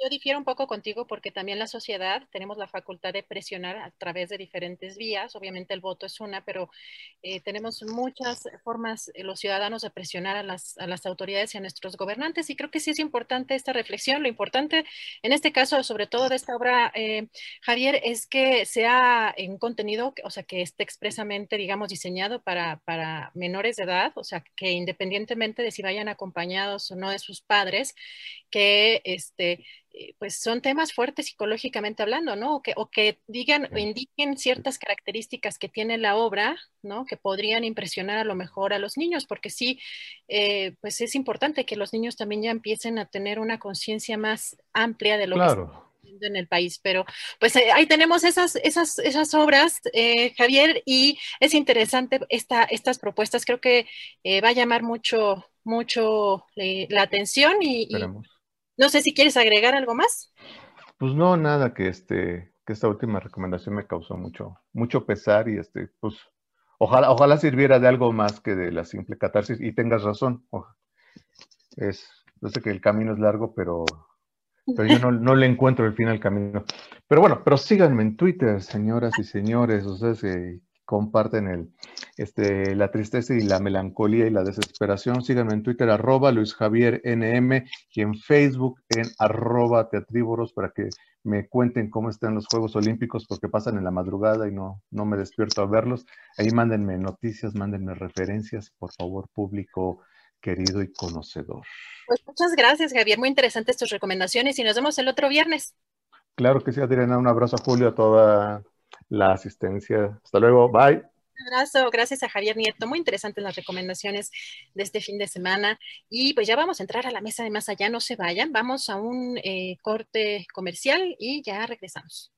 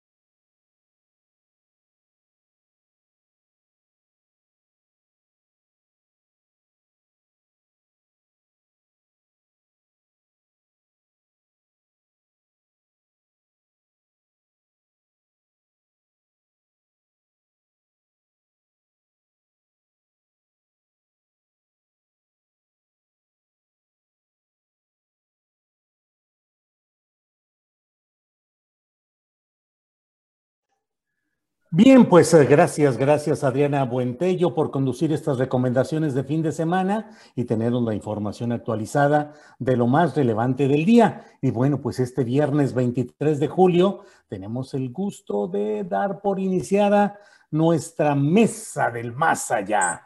Ya sabe usted que tratamos de ir más allá de lo inmediato, de lo aparente, de lo que está en la superficie, ir un poco más allá en todo, no solo en el análisis, sino también pues en los sentimientos, en las percepciones, en todo. Así es que me da mucho gusto saludar en esta ocasión a mm, Horacio Franco que está con nosotros. Buenas tardes, Horacio. Hola, querido Julio, hola, queridos todos. Buenas tardes, un gusto de estar aquí. Hola, querido público que está ya muy prendido en el chat. Gracias por, de nuevo por la invitación. Y bienvenida, Renata, bienvenida, bienvenida. It's that time of the year. Your vacation is coming up. You can already hear the beach waves, feel the warm breeze, relax, and think about work. You really, really want it all to work out while you're away. Monday.com gives you and the team that peace of mind. When all work is on one platform and everyone's in sync, things just flow wherever you are. Tap the banner to go to Monday.com. Even on a budget, quality is non negotiable. That's why Quince is the place to score high end essentials at 50 to 80% less than similar brands. Get your hands on buttery soft cashmere sweaters from just 60 bucks, Italian leather jackets, and so much more. And the best part about Quince, they exclusively partner with factories committed to safe, ethical, and responsible manufacturing. Elevate your style without the elevated price tag with Quince. Go to quince.com slash upgrade for free shipping and 365-day returns. Así es, Renata Torrent, a quien saludamos con mucho gusto, que está hoy como invitada especial en nuestra mesa. Renata, buenas tardes. Querido Julio, muchísimas gracias por haberme invitado, Horacio, Fernando y a todo el auditorio que nos ve amablemente. Qué gusto estar por acá. Gracias, Renata. Y desde luego está Fernando Rivera Calderón. Fernando, buenas tardes. Hola, buenas tardes, mi Julio, Renata, Horacio, qué gusto verlos. Y yo, pues, este, lamentablemente hoy no tengo mi tradicional cerveza de los viernes porque, este, me acabo de ir a vacunar. Entonces, eh, mis queridos Tovarich, estoy este, recién eh, eh, inmunizado con la Sputnik y Ah. bueno, pues habrá que hacer pausa con mi alcoholismo de, de todos los viernes. Oye, que- Bueno, querido, pues, pero ¿Cómo ves, peinado de, trae peinado de recién vacunado este señor, qué barbaridad. Bueno, pues iniciemos eh, precisamente con nuestra invitada especial, con Renata. Renata, mm, pues ahorita entramos a los temas realmente eh, de política, de sociedad, de análisis, pero bueno, pues está el inicio de los Juegos Olímpicos. Eh, ¿Qué recuerdos tienes? Y lo mismo le pregunté a los compañeros, ¿qué vivencias te interesan o no los Juegos Olímpicos? ¿Qué recuerdas de ocasiones anteriores? Ay, pues primero empiezo que yo soy bien futbolera, entonces el gusto de que ganó México 4-1 y yo acompaño a Fernando en la abstinencia de alcohol porque estoy amamantando, entonces me tocó ver este, bueno, no lo vi, pero lo iba siguiendo porque mi bebé se estaba despertando a amamantar en la madrugada, entonces me tocó ver, digamos, aunque sea en el celular, que íbamos ganando 4-1, entonces una felicitación a la selección. Y yo cuando era chica hice gimnasia olímpica por muchísimos años, como unos ocho años de alto rendimiento, y mi sueño más grande era ir a las Olimpiadas. Eh, Entonces me encantan los Juegos Olímpicos por ver las, eh, la parte de la gimnasia olímpica y este, ya pues mis sueños se cayeron cuando tenía yo que dejar la escuela y mis, mis, mis papás me dijeron absolutamente no. Entonces ahí tuve que dejar la gimnasia, pero bueno, ahora eh, por lo menos desde que tengo recuerdo eh, veo los Juegos Olímpicos, en específico la gimnasia, con muchísimo gusto. ahora sin público o sin tanto Sí. público como usualmente. Va a ser muy peculiar, ¿no, Renata? Ver eh, las proezas, las hazañas, la batalla del ser humano por las marcas, por los récords, eh, y que no haya la, la presencia humana, que son parte de los cambios que se van dando en nuestra sociedad, Renata. Ay, se siente horrible, ¿no? También eh, lo mismo en, en el fútbol, acá en la Copa América tampoco dejaron que hubiera casi público en algunos estadios totalmente cerrados. Y yo, yo siento que no, no fue lo mismo, o sea, como que se ve y todo, pero no se siente, no se siente lo mismo, ¿no? Es parte del público, es parte de, de que estos, estos eventos em, mundiales tengan, tengan su, su relevancia. Entonces esperemos que vengan tiempos mejores, pero bueno, todo sea porque, porque no sigamos contagiándonos. Gracias, Renata. Don Fernando Rivera Calderón, aunque hoy no puede usted participar en levantamiento de tarro, tal como ya nos lo ha eh, explicado, pero ¿qué ¿cómo ves este arranque de los Juegos Olímpicos eh, pasados por esta nueva realidad de, de la pandemia y la ausencia del público que antes colmaba los estadios y todos los lugares para apreciar estos Juegos? ¿Tienes algunas vivencias, algunos recuerdos especiales de lo olímpico, Fernando?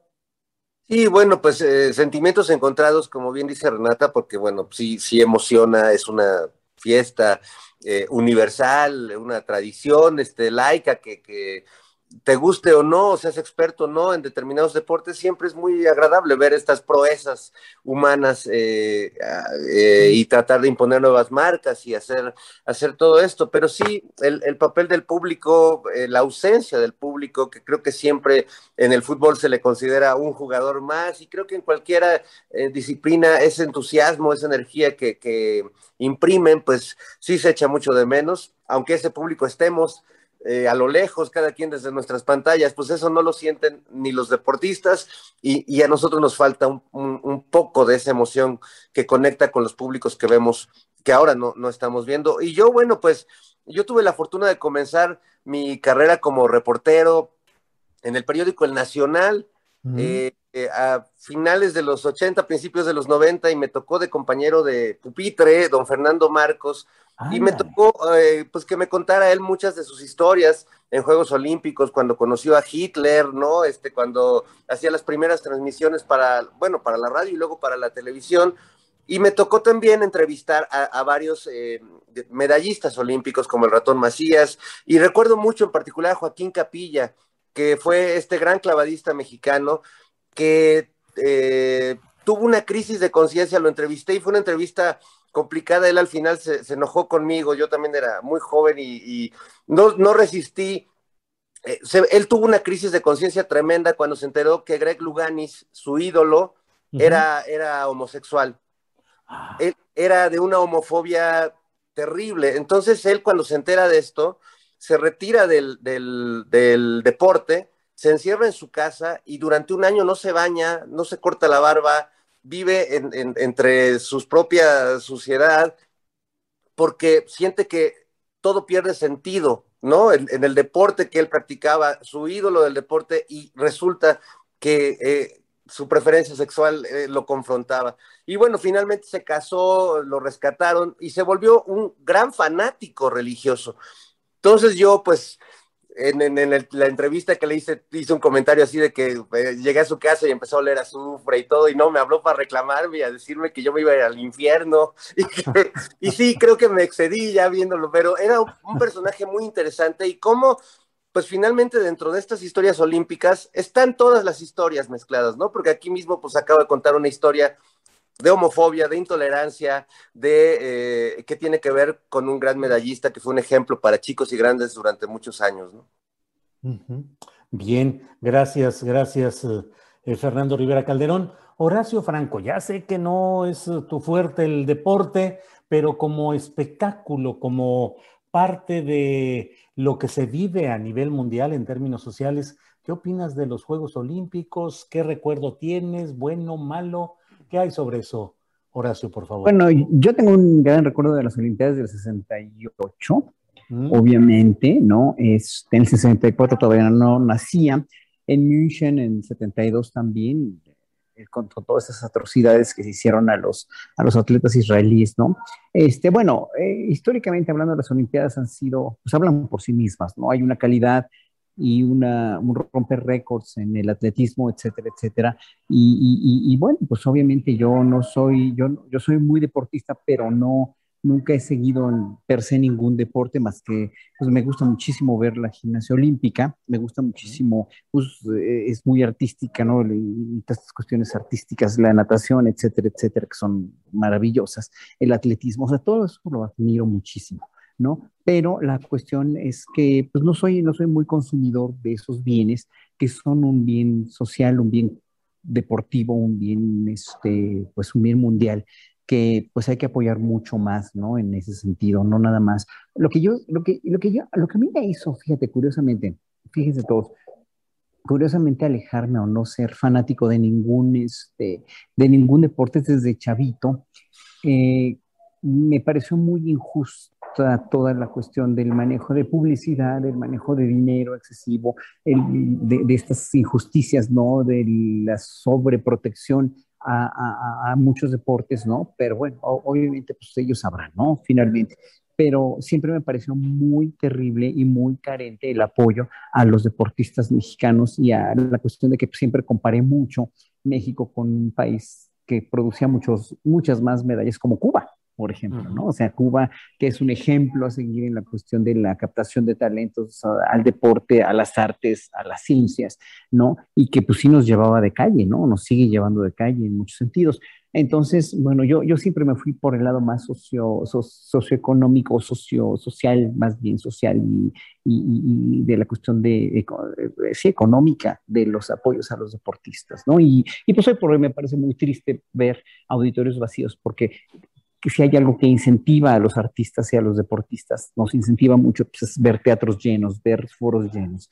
Entonces, por eso me pone un poco triste, un poco desanimado, porque cada evento que tú haces como músico o como deportista, y estoy seguro que ellos también estarán de acuerdo, pues es un evento con un ritual, un ritual. Y no es por los aplausos, no es por los gritos, no es porque si metes un gol o no, es porque estás ahí transmitiendo lo mejor de ti en el caso de las artes o en el caso también de los deportes a un público que te está viendo y que es un evento irrepetible, único, maravillosamente místico en realidad, ¿no? Aunque haya poca gente, pero sí tiene que haber. Eso es lo, lo, que más triste me parece. Eso es como, como, como, pues, como siempre lo he dicho, ¿no? Un evento así virtual, un concierto sí. virtual ante un teléfono es como, pues es como el sexo virtual, ¿no? Sí. Bien, Horacio, gracias. Renata, pues vamos entrando a los temas delicados. Pájaros en los alambres es la expresión popular que hemos escuchado a lo largo de mucho tiempo, ha formado parte de las costumbres telefónicas desde los tiempos de Telmex y los aparatitos fijos. Todo el mundo decía, hay pájaros en los alambres. Ahora esa colección eh, avícola pues está demostrada a través de este hecho de Pegasus. ¿Qué opinas de todo el fenómeno y lo que ha despertado la develación de este espionaje telefónico a través de Pegasus? Bueno, y inicio diciendo que es, es gravísimo, ¿no? De pronto siento que justamente esta parte de siempre sentir que nos pueden estar escuchando, aunque no seamos eh, un personaje así como el presidente o, o un jefe de Estado, eh, quizá de pronto minimiza lo que hoy o estas, en estas fechas este, nos, estamos, nos estamos entrando. Digo, ya, ya se sabía de Pegasus, pero bueno, que ahora se están sacando los contratos y etcétera. Eh, eso por un lado. Y creo que por otro lado un poco pasa esto de que como tenemos, eh, se siente muy, muy fácil que en las redes sociales, los celulares, eh, Google y todas las búsquedas que tenemos, em, de cierta forma están, bueno, pues Google tiene probablemente más información de la que tiene el gobierno mexicano de, de todos nosotros, ¿no? Entonces, uh -huh. de pronto creo que se confunde o se, o se minimiza lo grave de este asunto. Entonces, creo que em, me gustaría a mí empezar con eh, tratar de, mm, de, de, dar mi opinión en, en, en, en, poner el foco en la gravedad de lo que nos estamos enterando. No solamente fue al presidente quien sí viene diciendo que lo hace, eh, que, que, lo están espiando desde hace mucho tiempo y, mucha gente lo tomaba como loco. Eh, fueron periodistas, este, círculos muy, muy, eh, ni siquiera tan cercanos al presidente, a, a periodistas. O sea, es, una, es un escándalo de dimensiones, creo yo, gigantescas. Eh, a mí me gusta tratar a veces de extrapolar cuando de pronto se, me cuesta trabajo ver la dimensión de las cosas, extrapolarlo a otros países. Y esto sería equivalente a que si Trump hubiera estado espiando a Biden, ¿no? Ese, uh -huh. En campaña, sería, sería un escándalo a nivel mundial. Eh, entonces, por un lado, eso me preocupa, ¿no? Ver como que la normalización o, o la minimización de esto. Entonces, eh, pues agradezco que en esta mesa podamos eh, tocar este tema. Ahora, yo eh, sí quisiera ver, y esto lo digo eh, pues con mucha firmeza, sí me gustaría, entiendo que este gobierno tiene una, mm, eh, una idea de no repetición, pero no, no necesariamente de eh, llevar las cosas a, eh, legalmente hasta una, hasta una consecuencia jurídica, pero creo que este caso de violación de derechos humanos a periodistas, a personas, sí tiene que tener eh, alguna consecuencia jurídica para los actores políticos que permitieron eh, y dirigieron este, este tipo de, abusos de poder y, y de violación de, a derechos humanos. Eh, me preocupa, y lo digo con toda sinceridad y como abiertamente simpatizante de este gobierno, me preocuparía que esto no tuviera una consecuencia eh, jurídica y que, y que, fue, y que, que fueran simplemente eh, que se usara nada más la denuncia. Yo entiendo que esto em, podría sumarse, digamos, a la lista, la gran lista de cuestiones que ahora en la consulta popular la gente iremos a votar eh, para que se investigue y se enjuicie, pero creo uh -huh. que eh, independientemente de lo que pase en la consulta, esto espero yo ver algo, alguna, alguna consecuencia jurídica en contra de los actores que lo hicieron. Bien, gracias Renata.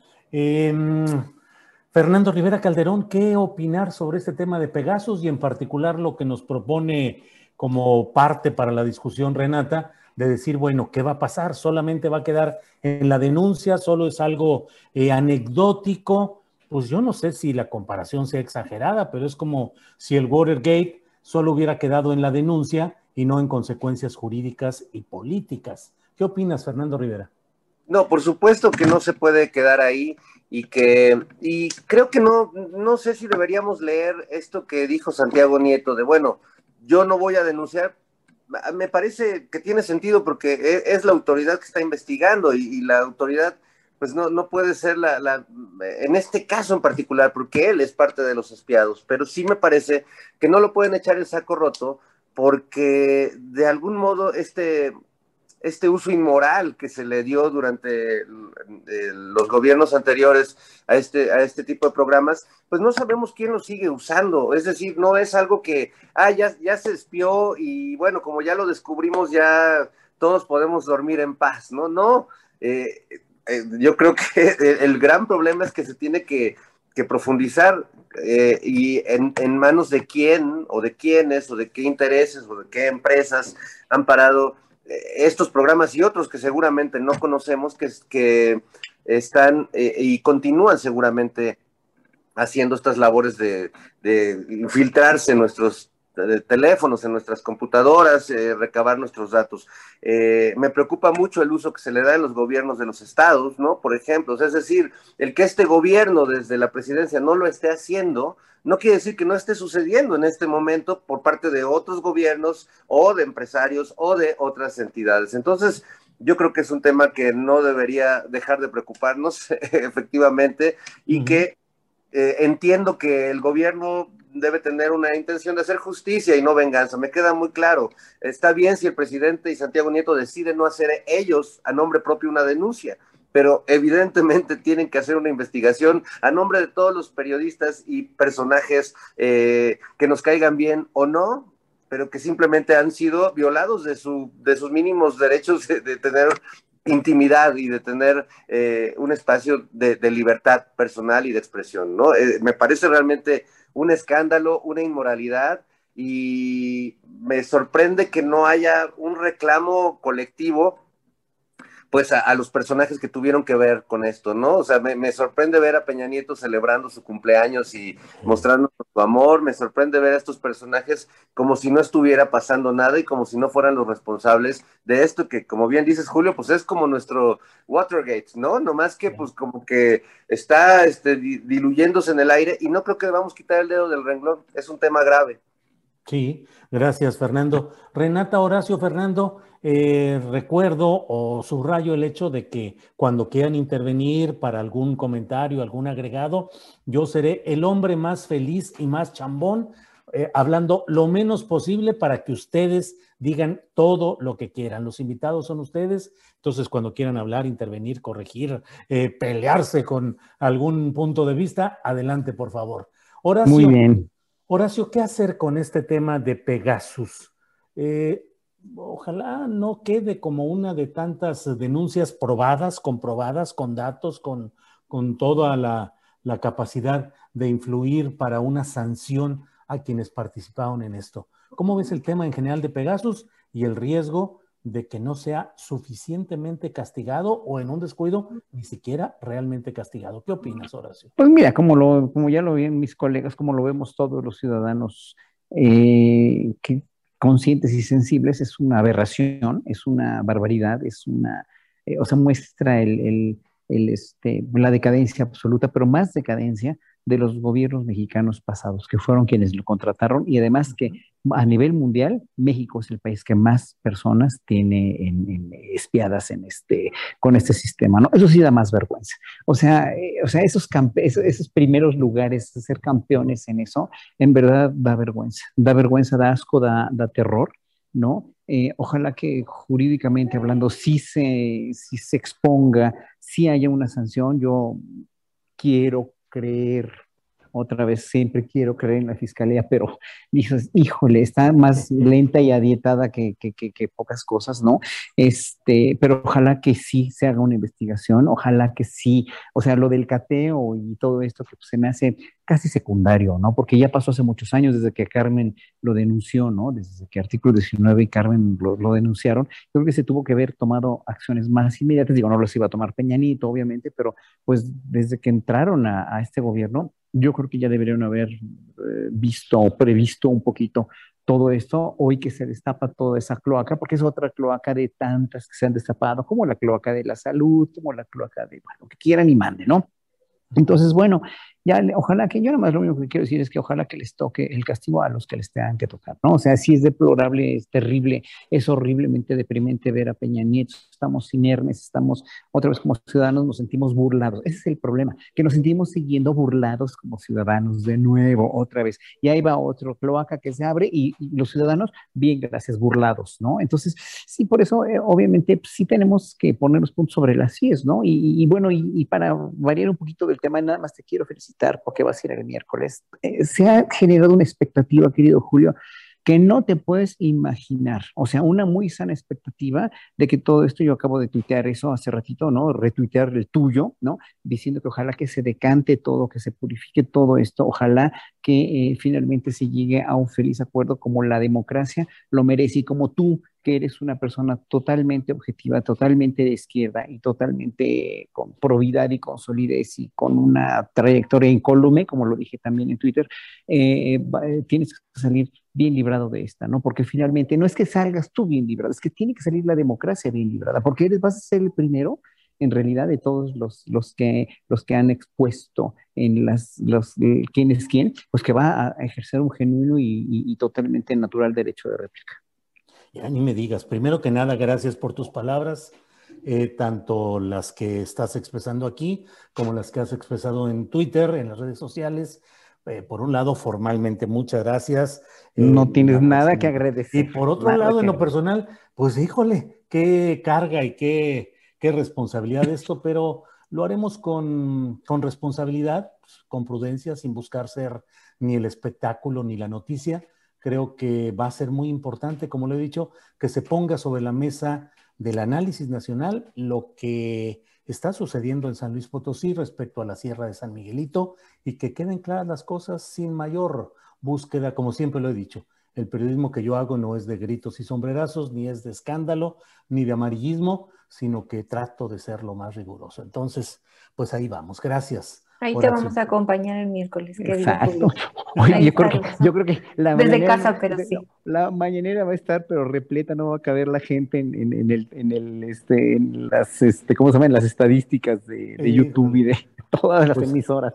Pues sí, lo único malo para mí es que yo soy nocturno y levantarme a las 4 de la mañana es horrible, pero en fin, estaré, ah. estaremos ahí. Pero bueno, eh, vas a ver el México-Francia y este, ya te levantas, este, madrugas, ponte. Oye, pero yo sí creo, Julio, más allá de también eh, mandarte, como siempre, toda mi solidaridad y un abrazo, yo creo que este es un ejercicio bien interesante que ojalá se repitiera, no en el sentido de, de esta confrontación por parte de, de, de, este espacio de la mañanera, de señalar, pero sí me parece interesante que tú te presentes y se confronten esos datos y, se dé un diálogo donde lo que ha habido es algo parecido como un ataque porque nunca hay réplica. Es decir, el presidente puede hablar de Carlos Loretti Broso, por ejemplo, y ellos jamás, me parece, se van a parar en una mañanera a rebatir con argumentos. Saben que tienen un espacio desde donde pueden aventar bombas todo el tiempo y que van a ser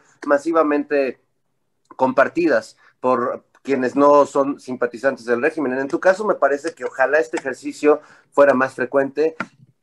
Evidentemente que el, que el gobierno, si va a poner, ponerse a develar verdades y mentiras, que haga bien su trabajo. Yo creo que, sí me parece importante que desmienta la cantidad increíble de mentiras que, se difunden en, las, en, los medios de comunicación por muchos periodistas muy renombrados, pero también creo que debe haber respeto al trabajo de los periodistas que están haciendo bien su trabajo. Y yo tengo la, optimista esperanza de que este ejercicio que vas a inaugurar eh, va, a ser no solo muy taquillero, como dice Horacio, sino que además va a ser muy sano en términos de utilizar el espacio de la mañanera, no solo para el, discurso del presidente y la agenda del presidente, sino para rebatir y confrontar información sobre además un Estado que ha sido depredado por, por las mineras y por los intereses privados, siempre de la mano de los gobernadores, ¿no? A mí el tema de hacerlo de San Pedro me dejó una terrible lección de las cosas que pueden suceder en San Luis Potosí y creo que este tema no es menor y vale mucho la pena y creo que está padre que se debata ahora sí que ante los ojos de todo el mundo, Julio. Así que mi abrazo y, y vamos. Y, ya, y, ya, nada más me meto un segundo. Además, eh, creo que esto puede traer más rigor a... Yo soy, yo, yo soy de las que creo que el ejercicio del quién es quién de las noticias falsas es es correcto, tengo muchas críticas en la forma en la que se ha hecho, pero, pero creo que el ejercicio, la idea de cómo combatir las, las noticias falsas está bien hecho, eh, pero una de mis críticas es que ha faltado muchísimo rigor, y lo digo con todo respeto, y, este ejercicio que tú vas a hacer, eh, a inaugurar, como, como ya decía Fernando y Horacio, eh, ojalá que permita que este espacio se construya de, de, de, una manera mucho más, más cuidadosa y más seria. Sí, fíjate, quiero decir algo, quiero decir algo, Julio. Fíjate que aquí los comentarios del público, que estoy con este otro teléfono, eh, chateando con la gente, este, y estoy leyendo los comentarios, hay una gran solidaridad, una gran, gran solidaridad mayoritaria de que no estás solo y de que la gente te apoya mucho. Nada más hay uno, uno que otro comentario donde dice que, que por qué te enfrentas al presidente, yo estoy, yo estoy con el presidente. A ver, yo también estoy con el presidente, los cuatro estamos con el presidente, es lo que no ha entendido la gente, no entiende la gente que defiende a ultranza todo lo que hace el presidente o el gobierno. No es defender a ultranza y sin razón. Estamos siendo, hemos sido víctimas de, un, de, gobiernos que han manipulado la, realidad mexicana y que han manipulado la educación, la mente, la, la, alimentación, la chatarrización de la cultura, entonces la culturización, la educación, lo han manipulado por 50 o más años. Eso ya lo sabemos. Hoy por hoy que tenemos la oportunidad de desarrollar una mentalidad crítica, con estos elementos que apenas están forjando con la 4T, tenemos que ser muy, muy, este, muy, no ver las cosas en blanco y negro, nada más, ¿no? No ver las cosas o de un lado o de otro respaldamos un cambio de gobierno, respaldamos un cambio de timón, respaldamos una cuarta transformación, pero no por eso vamos a estar contentos con todo lo que se haga, porque entonces vamos a ser rehenes otra vez de, de, de, de lo mismo, ¿no? Finalmente, pero al contrario. Entonces, en ese sentido, nosotros cuatro que estamos aquí, que somos gente de izquierda, que somos gente razonable, pensante, que estamos, que estamos, somos gente apasionada también. Yo soy muy apasionado y yo adoro cómo habla López Obrador en las mañanas. Yo me las he hecho todas, todos los días me las he hecho completitas. Entonces, en, en el sentido de que, de que no podemos negar que hay cosas que, puede, que no dependen de él, que no dependen de él y de sus gentes más allegadas y que tampoco pueden depender de la secretaria Albores probablemente, o sí, entonces él tiene que ver y que fiscalizar y tiene que estar seguro de que toda la que no está durmiendo con el enemigo en la cama, en la casa, pues no, en la casa, ¿no? Entonces en ese sentido, ahí nosotros los, los, los que apoyamos este gobierno verídicamente, sinceramente y con ganas de que sí le vaya bien a López Obrador, tenemos que estar muy al pendiente de todo lo que, de todo lo malo que se. No estamos tirando mierda como, como tiran los, los de la oposición por tirar, no estamos inventando cosas. No es inventar, es tratar de, y yo creo que tú en ese sentido, Julio, por eso siempre has responsabilizado lo que publicas y lo que dices. Entonces hay que, hay que llegar a la, verdad, ¿no? Y si tú te equivocaste, bueno, ya lo reconocerás como él. Si ellos se equivocan, ya lo reconocerás. Lo tienen que reconocer. ¿Por qué? Porque nadie es perfecto y nadie nadie es infalible y nadie tiene la verdad absoluta. Lo que sí tenemos que tener en cuenta como, como gente del público, como ciudadanos, es precisamente que no podemos negar que hay cosas que nos pueden no gustar y no por eso vamos a ser detractores, no por eso vamos a lanzar mierda, noticias falsas y querer derrocar a un gobierno que precisamente le tiene que ir muy bien para que le vaya bien el país y nos vaya bien a todos nosotros. Bien, gracias Horacio, gracias por tus palabras. Eh, Renata, pues hay otro tema que de alguna manera ya tocamos a la hora de hablar de Pegasus y de la responsabilidad de expresidentes de la República. Bueno, déjenme darle las gracias de nuevo a los tres por sus palabras. Muchas gracias. Eh, aprecio mucho todo lo que han dicho y estoy muy consciente de lo que están planteando y forma parte de una responsabilidad periodística y cívica de alguien como yo, que como he dicho, yo soy un hombre al menos con pensamiento y con una historia de izquierda, por un lado, ni lo niego ni remotamente, pero que trato de hacer un periodismo puntual, preciso y conforme a las reglas básicas del buen periodismo, al menos es la aspiración.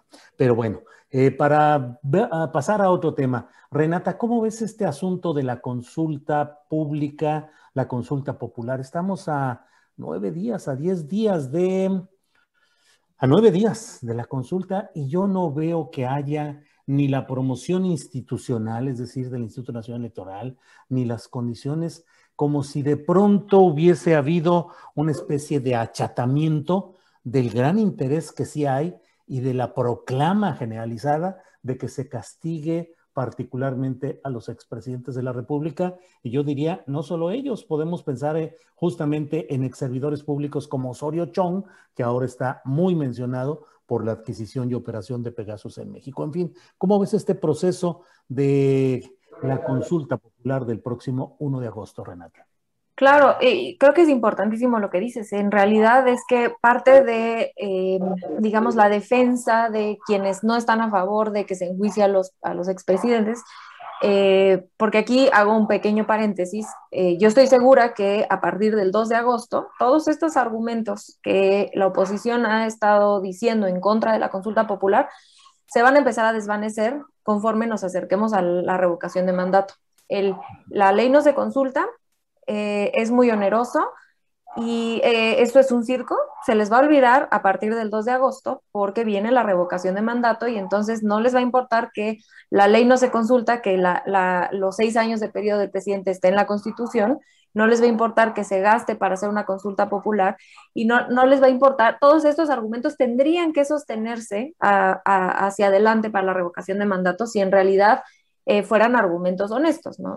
aquí lo que yo planteo es que es de verdad eh, ridículo el nivel de, de, debate al que la oposición ha tratado de llevar esta, los argumentos a los que ha tratado de llevar esta consulta.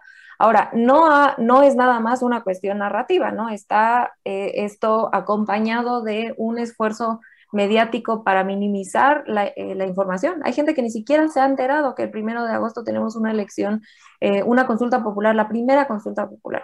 Entonces, toda esta campaña de, em, que han hecho entre los medios de comunicación y masivos y la oposición eh, ha desmovilizado de manera muy, para mí, muy triste, ¿no? Porque esto es un derecho que dicho sea de paso, no está en la Constitución ah, ni ayer, ni antier, ni en 2019, ni 18. Esto está en la Constitución desde, 2014. Eh, simplemente es la primera vez que se hace uso de, este, de esta herramienta. Y em, a mí siempre me gusta usar los espacios de, para hablar de, este, de la consulta, para tratar de, digamos, de, tumbar estas, estas ideas de que la ley no se consulta eh, porque creo que hay, hay, hay, veces que la gente, son, son consignas que se meten a la cabeza y que de pronto eh, suenan lógicas y, que gente bien intencionada eh, no, no se, las cree, ¿no? Entonces, a mí el de la ley no se consulta, me gusta preguntarle a la gente si la ley no se, no, no se consulta, si fuera esta la ley tan, tan maravillosa aquí en México, ¿por qué tenemos un índice de, de, impunidad del tamaño que tenemos? Y aquí, de regreso a lo de Pegasus, ¿no? Es, es gravísimo eh, la cantidad de violaciones a derechos humanos, la cantidad de crímenes de saqueo que hemos visto en los gobiernos anteriores y ningún pez gordo se ha ido a la cárcel. Entonces, esta consulta es una manera institucionalizada de que el pueblo pueda presionar a la fiscalía, que de acuerdo, que estoy totalmente de acuerdo con mi compañero Horacio, van más lentos que una tortuga. Es una forma de eh, institucionalizada del pueblo para, para exigirle a la a la fiscalía que, haga su trabajo. Es muy similar a una protesta, nada más que es una, es una protesta institucionalizada. Entonces me, me preocupa esta, esta baile eh, coordinado de la oposición y los medios de tratar de desmovilizar y me parece profundamente antidemocrático lo que están haciendo. ¿no? Ya quisiera ver que nosotros estuviéramos diciendo, echando para abajo o llamando a la desmovilización de un ejercicio que está además haciendo el INE. Eh, ya quisiera, y, diciendo que la Suprema Corte hizo una mala pregunta. Si fuera de este lado estarían llamando, miren, son antidemocráticos, no sé qué, pero, pero realmente se están portando de una manera profundamente antidemocrática. Gracias, Renata. Fernando Rivera Calderón, ¿qué opinas del ambiente y del curso eh, rumbo a esta eh, consulta popular del próximo 1 de agosto?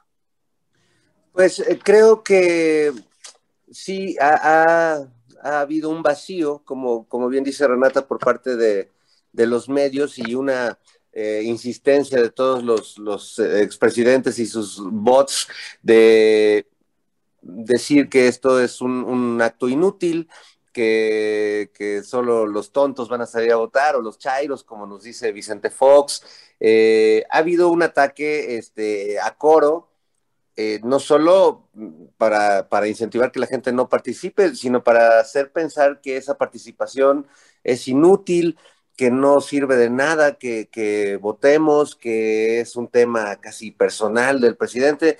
Y bueno, pues yo creo que ahí eh, nosotros como sociedad tendremos que ser inteligentes y sobreponernos a esta andanada de, por un lado, de ataques y por otro lado, de vacío, ¿no? Y salir a, cumplir con nuestro, con nuestro deber ciudadano. Yo sí, a mí me entusiasma que, que se den este tipo de consultas, esta en particular, si bien no creo que haya un ambiente eh, en sí mismo, sí creo que hay cierta esperanza, expectativa, entusiasmo por parte de quienes vamos a participar de que con ese apoyo popular, con, esa, con ese aval que, que darán los votos que, que, se recaben, se puedan tomar acciones que, mm, que, generen justicia. Y, y, justamente, o sea, el tema de Pegasus viene a, a ratificar un montón de cosas que, que, se suman ya a los cargos que socialmente ya les hemos impuesto a estos personajes, a Calderón, a Vicente Fox, a Enrique Peña Nieto. Eh, entonces, oh. bueno, yo creo que no, no perdamos esa, eh, esa brújula, sepamos que nuestro voto tiene un valor eh, que no pueden cuantificar quienes les parece que es, que es insignificante. Eh, hagamos valer ese voto, hagamos valer nuestro papel ciudadano y, y yo sí lo, lo, veo con mucho entusiasmo y hago un llamado a que participemos en la consulta. Es importante, es... Devolvernos un poco de la posibilidad de decidir sobre los actos políticos eh, y finalmente la justicia va a estar ahí. No, no veo en qué eh, sea un pecado ciudadano consultarlo. Todas las leyes han salido finalmente de debates, de consultas, salvo en los tiempos de imposiciones, donde hacían lo que querían con las leyes y jamás se le preguntó a la sociedad si estábamos o no de acuerdo con muchas de las decisiones que tomaron, ¿no? Entonces, bueno, pues vamos, vamos a la consulta todos. Órale, gracias, eh, Fernando. Horacio Franco, ¿se ha desinflado el ánimo rumbo a la consulta popular? Si así fuera el caso, cuáles serían los factores que han incidido en esa disminución, si es que se fuera el caso, o crees que se mantiene y se va a expresar más fuerte en el tramo final y el mero día ese deseo popular de que haya un castigo a ex servidores públicos? No, ya quisieran que se desinflara, o sea, toda la gente con la que he hablado, gente que me he topado. Ahorita estoy en Zacatecas, que por cierto al rato doy un concierto aquí en Zacatecas, ¿no? Este, pero toda la gente que ha hablado aquí en Zacatecas, la semana pasada en Acapulco, también con, con, con Guillermo, un cuate que trabaja ahí en el Príncipe, donde estaba yo hospedado, que te manda muchos saludos, que es súper fan tuyo. Y este, y este, y yo le mando un saludo a él también. Y, y toda la gente con, lo que con la que he hablado, siempre trato de sacarle la sopa a la gente, ¿no? Con la que, con la que hablo. Y, este, y en ese sentido la gente está muy, muy, pero muy prendida con la consulta. Lo que pasa es que obviamente no son elecciones intermedias, no son elecciones presidenciales y no, no, no hierve como, como un ánimo, una fruición general que, en, la que, en la que estamos acostumbrados a las elecciones con tanta propaganda este, que hay por parte de los partidos y todo, que finalmente pues eso es una infraestructura ya partidaria, partidista y del propio INE, ¿no? Pero aquí los lineamientos son otros, pero creo que las ganas de, de, que se haga justicia y de que se empiecen procesos legales con, contra toda esta gente que le ha hecho tanto mal a México son generales, ¿eh? O sea, hay que, hay, pero por eso los ciudadanos de a pie o los que tenemos injerencia en medios como el tuyo, en Rompeviento, etcétera, etcétera, en Paralela Libertad también, ¿no? Eh, vamos a tener mesas, este, eh, tengamos mesas para hablar de esto y para difundirlo, ¿no? Y difundirlo en redes, o sea, no, no nos podemos quedar callados porque a los que les conviene que no se haga es a unos cuantos. Yo creo que al país, o sea, estamos muy atrasados en eso, en el juzgar a exfuncionarios de alto, de alto nivel, como lo, como se han juzgado en todo el mundo, ¿no? Aquí no, aquí no llevamos casi ninguno, bueno, ningún presidente, como lo ya se ha hecho en Guatemala, se ha hecho en Perú, se ha hecho en tantos lugares. O sea, ¿y por qué no nos dan esa, esa, esa oportunidad de hacer justicia para para tantos males que le han causado a este país las pasadas administraciones, ¿no? Bien, así es. Gracias, eh, Horacio. Eh, Renata, pues estamos en estos temas que implican al Instituto Nacional Electoral y ayer inició una sesión a las 11 de la mañana que terminó hoy a las 3 de la mañana, una sesión amplia en la cual el asunto más llamativo fue el relacionado con, la, con el dinero utilizado para las campañas electorales, para los procesos que implican en muchos casos la movilización de personal, el pago de servicios, de bienes, en fin. Lo más llamativo han sido las sanciones al movimiento ciudadano, al gobernador electo de Nuevo León, eh, Samuel García, y al Partido Verde Ecologista. ¿Qué piensas de este tipo de eh, decisiones? ¿Son profundas? ¿Son cíclicas? Hay quienes dicen con un gran cinismo que todo lo que en política se puede comprar con dinero resulta barato y puede ser una buena inversión violar la ley, pagar multas, pero quedarte finalmente con los cargos sexenales o trianuales que te van a dar un montón de dinero de negocios y de prebendas. ¿Cuál es tu opinión, Renata? Totalmente. Y si me permites, antes de meterme a criticar o bueno, a dar mi opinión sobre el INE de ese lado, Nada más hago una pequeña eh, crítica también de la, de la, consulta que a mí me gustaría, y muy breve, sí me gustaría ver que así como el INE se colgó la medalla de la gran participación que tuvimos en, en las elecciones intermedias ahora el 6 de junio, eh, vaya a tomar responsabilidad en ese mismo sentido ahora con la consulta popular, ¿no? Porque si se, se, se, congratuló de haber traído a votar a mucha gente y de tener una gran eh, jornada electoral el, 6, el, pasado 6 de junio, pues entonces eh, implícitamente están aceptando su responsabilidad como actores principales en llamar a votar y esto es su trabajo, ¿no? No es algo que inventó el presidente, es algo que pasó por la Suprema Corte. Entonces, bueno, dejando ese tema al lado, eh, eh, nuevamente me, eh, no, no, no, me encanta la, la, manera en la que el INE resuelve sus cosas y no porque no me gusten las, las multas que le pusieron tanto a Samuel García como al Verde, ¿no? Creo que qué bueno que se las hayan puesto.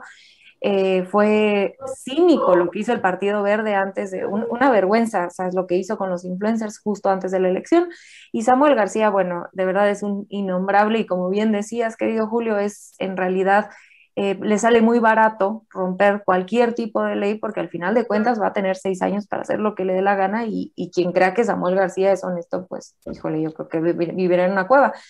Em, entonces, lo que a mí em, me parece un poco extraño es esta diferencia tan, tan fuerte en la manera en la que se ha tratado a diferentes candidatos. Em, como y aquí hago un gigante paréntesis, yo he sido crítica muy fuerte de la candidatura de Félix Salgado Macedonio. No estoy aquí para defenderlo en lo más mínimo, jamás en la vida lo haría.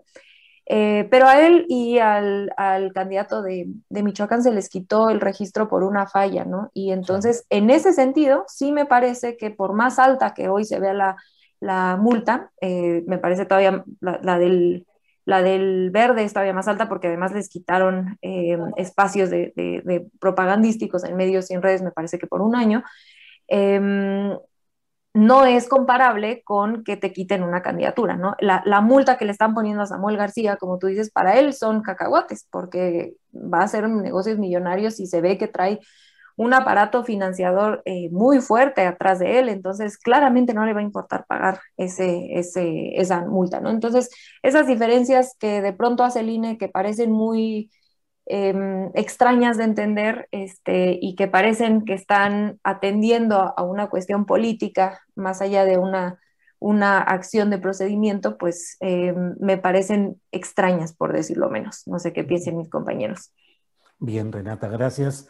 Eh, Fernando Rivera Calderón, ¿qué opinas de estas eh, sanciones del INE, particularmente a Movimiento Ciudadano, al eh, gobernador electo Samuel García y al Partido Verde? ¿Qué opinas de ello? Y si acaso, pues pagar, pagar y pagar. Se ha vuelto además, el Partido Verde lo ha hecho frecuentemente, paga con toda, ya de manera rutinaria paga sus multas porque sabe que el resultado va a ser mucho más jugoso de lo que tenga que pagar por esas multas. En fin, ¿qué opinas, Fernando?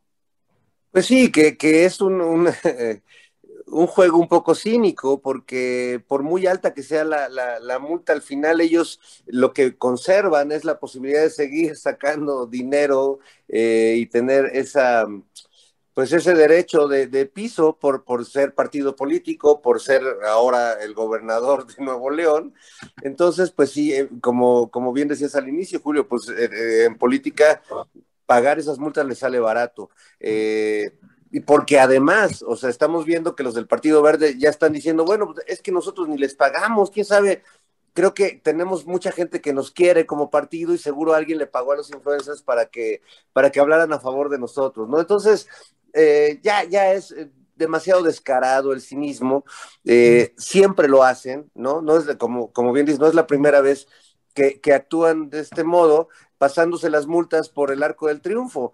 Y el INE pues en esta cosa, este, es, es como me recuerda al, juez de Tres Patines de la tremenda corte, ¿no? Ya no sabe uno con qué nos va a salir.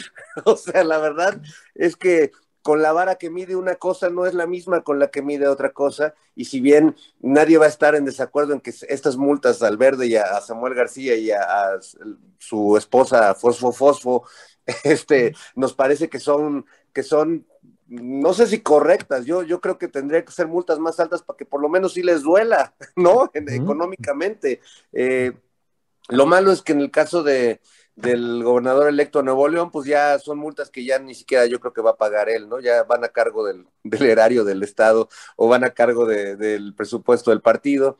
Y bueno, pues creo que sí habría que repensar en ese sentido qué, qué caso tiene estar generando estas multas cuando el comportamiento de estos actores va a seguir siendo el mismo y no se pone freno a esa, a esa, a esas prácticas, ¿no? Le sigue saliendo barato, entonces yo creo que a lo mejor tendría que haber eh, algún tipo de reprimenda distinta, un poco como lo que nos pasó a los automovilistas, ¿no? Eh, cuando pagar una multa económica pues salía barato para cualquiera que se tomaba unas copas, pues llegó el alcoholímetro a poner orden, ¿no? Y ahí sí eh, se redujo la cantidad de personas que cometían esa falta. Yo creo que habría que, ser un poco más enérgicos y menos, eh, caer menos en la simulación, como me parece que lo hace de repente el Instituto Nacional Electoral.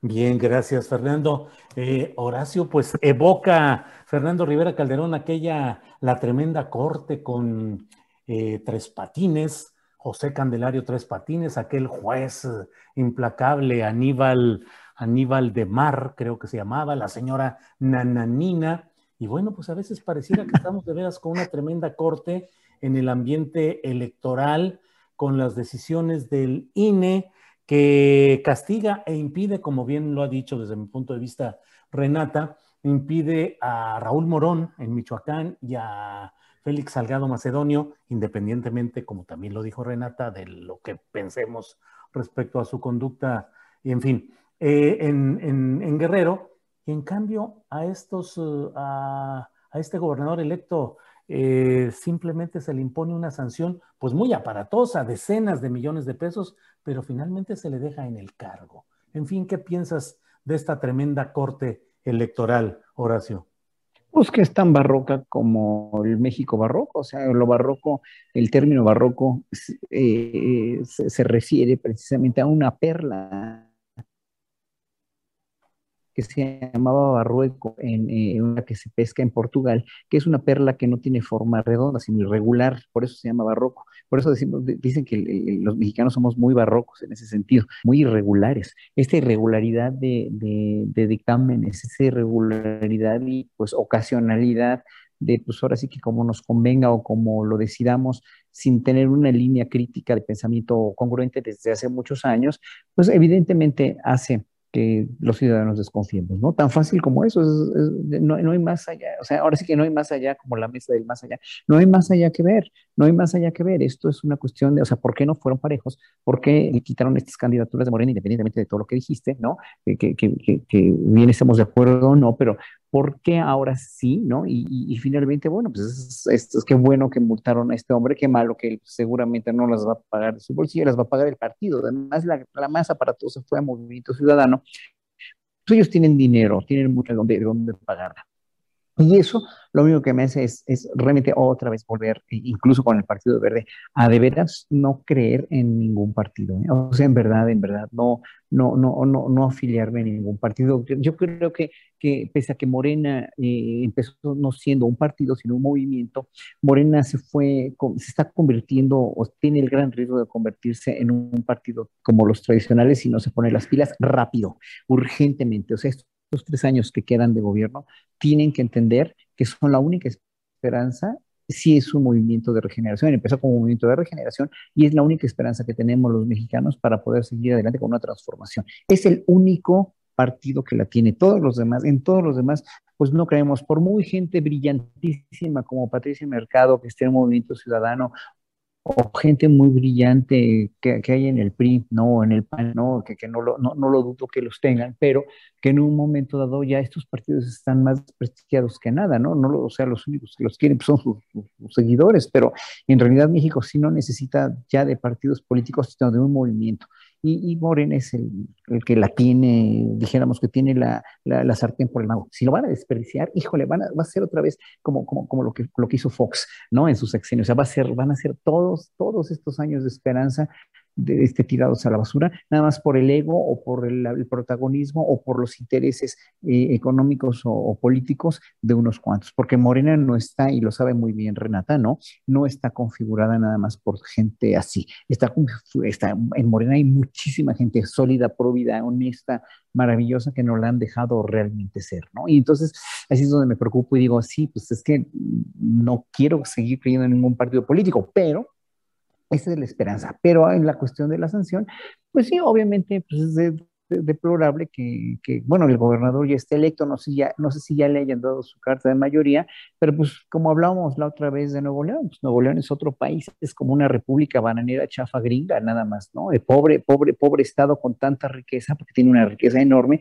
pero tiene una educación cívica y política realmente muy lamentable a nivel global, ¿no? A nivel de estado es un estado con gente maravillosa que ha querido hacer proyectos culturales de primera, pero que nunca ha podido. Yo conozco mucha gente que, que, que, que en verdad está eh, viviendo ya y que siempre se jala los pelos tratando de hacer cosas y proyectos para cambiar la mentalidad, para cambiar la cuestión de este, porque es muy diferente Nuevo León a otros estados. Es un estado maravillosamente industrioso, maravillosamente progresista en muchos sentidos, pero en otro tiene una deplorable, terrible influencia norteamericana que pues sí afecta mucho a la cuestión colectiva ¿no? Y por eso, pues por eso ganó este señor nada más, ¿no? Por, por, por esa razón.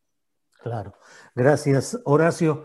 Eh, Renata, luego en estas eh, mesas del más allá, nos ponemos en el más acá y decimos, a ver, vamos a tener un postre ya al final, porque tenemos, son las 2 de la tarde con 59 minutos, ya estamos en la parte finalísima. Pero Renata, lo que quieras decir sobre el tema que quieras, eh, invitación, exhortación, reconvención, lo que tú quieras decir, por favor, invitación a algo, lo que quieras, por favor. Ay, gracias, querido Julio. Yo uso mis últimos eh, minutos para agradecerles esta mesa. Estuve encantadísima de compartirles. Un honor para mí estar acá gracias al auditorio. Ahí estuve medio contestando algunos comentarios amables que, me hicieron, les agradezco muchísimo, pero sobre todo, sobre todo, invitar a la gente a participar el primero de agosto. Esto pasa en todos los países.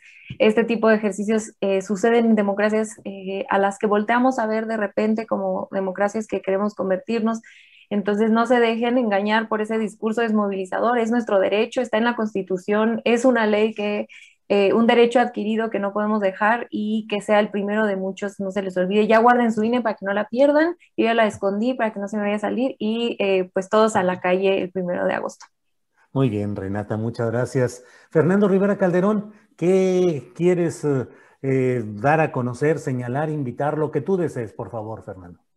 Pues quiero hacer un llamado a todos los que como yo no pudieron vacunarse en el momento que les correspondía eh, que lo hagan, que hoy estamos entrando en naranja otra vez, eh, que el, virus sigue suelto, que las variantes ahí andan.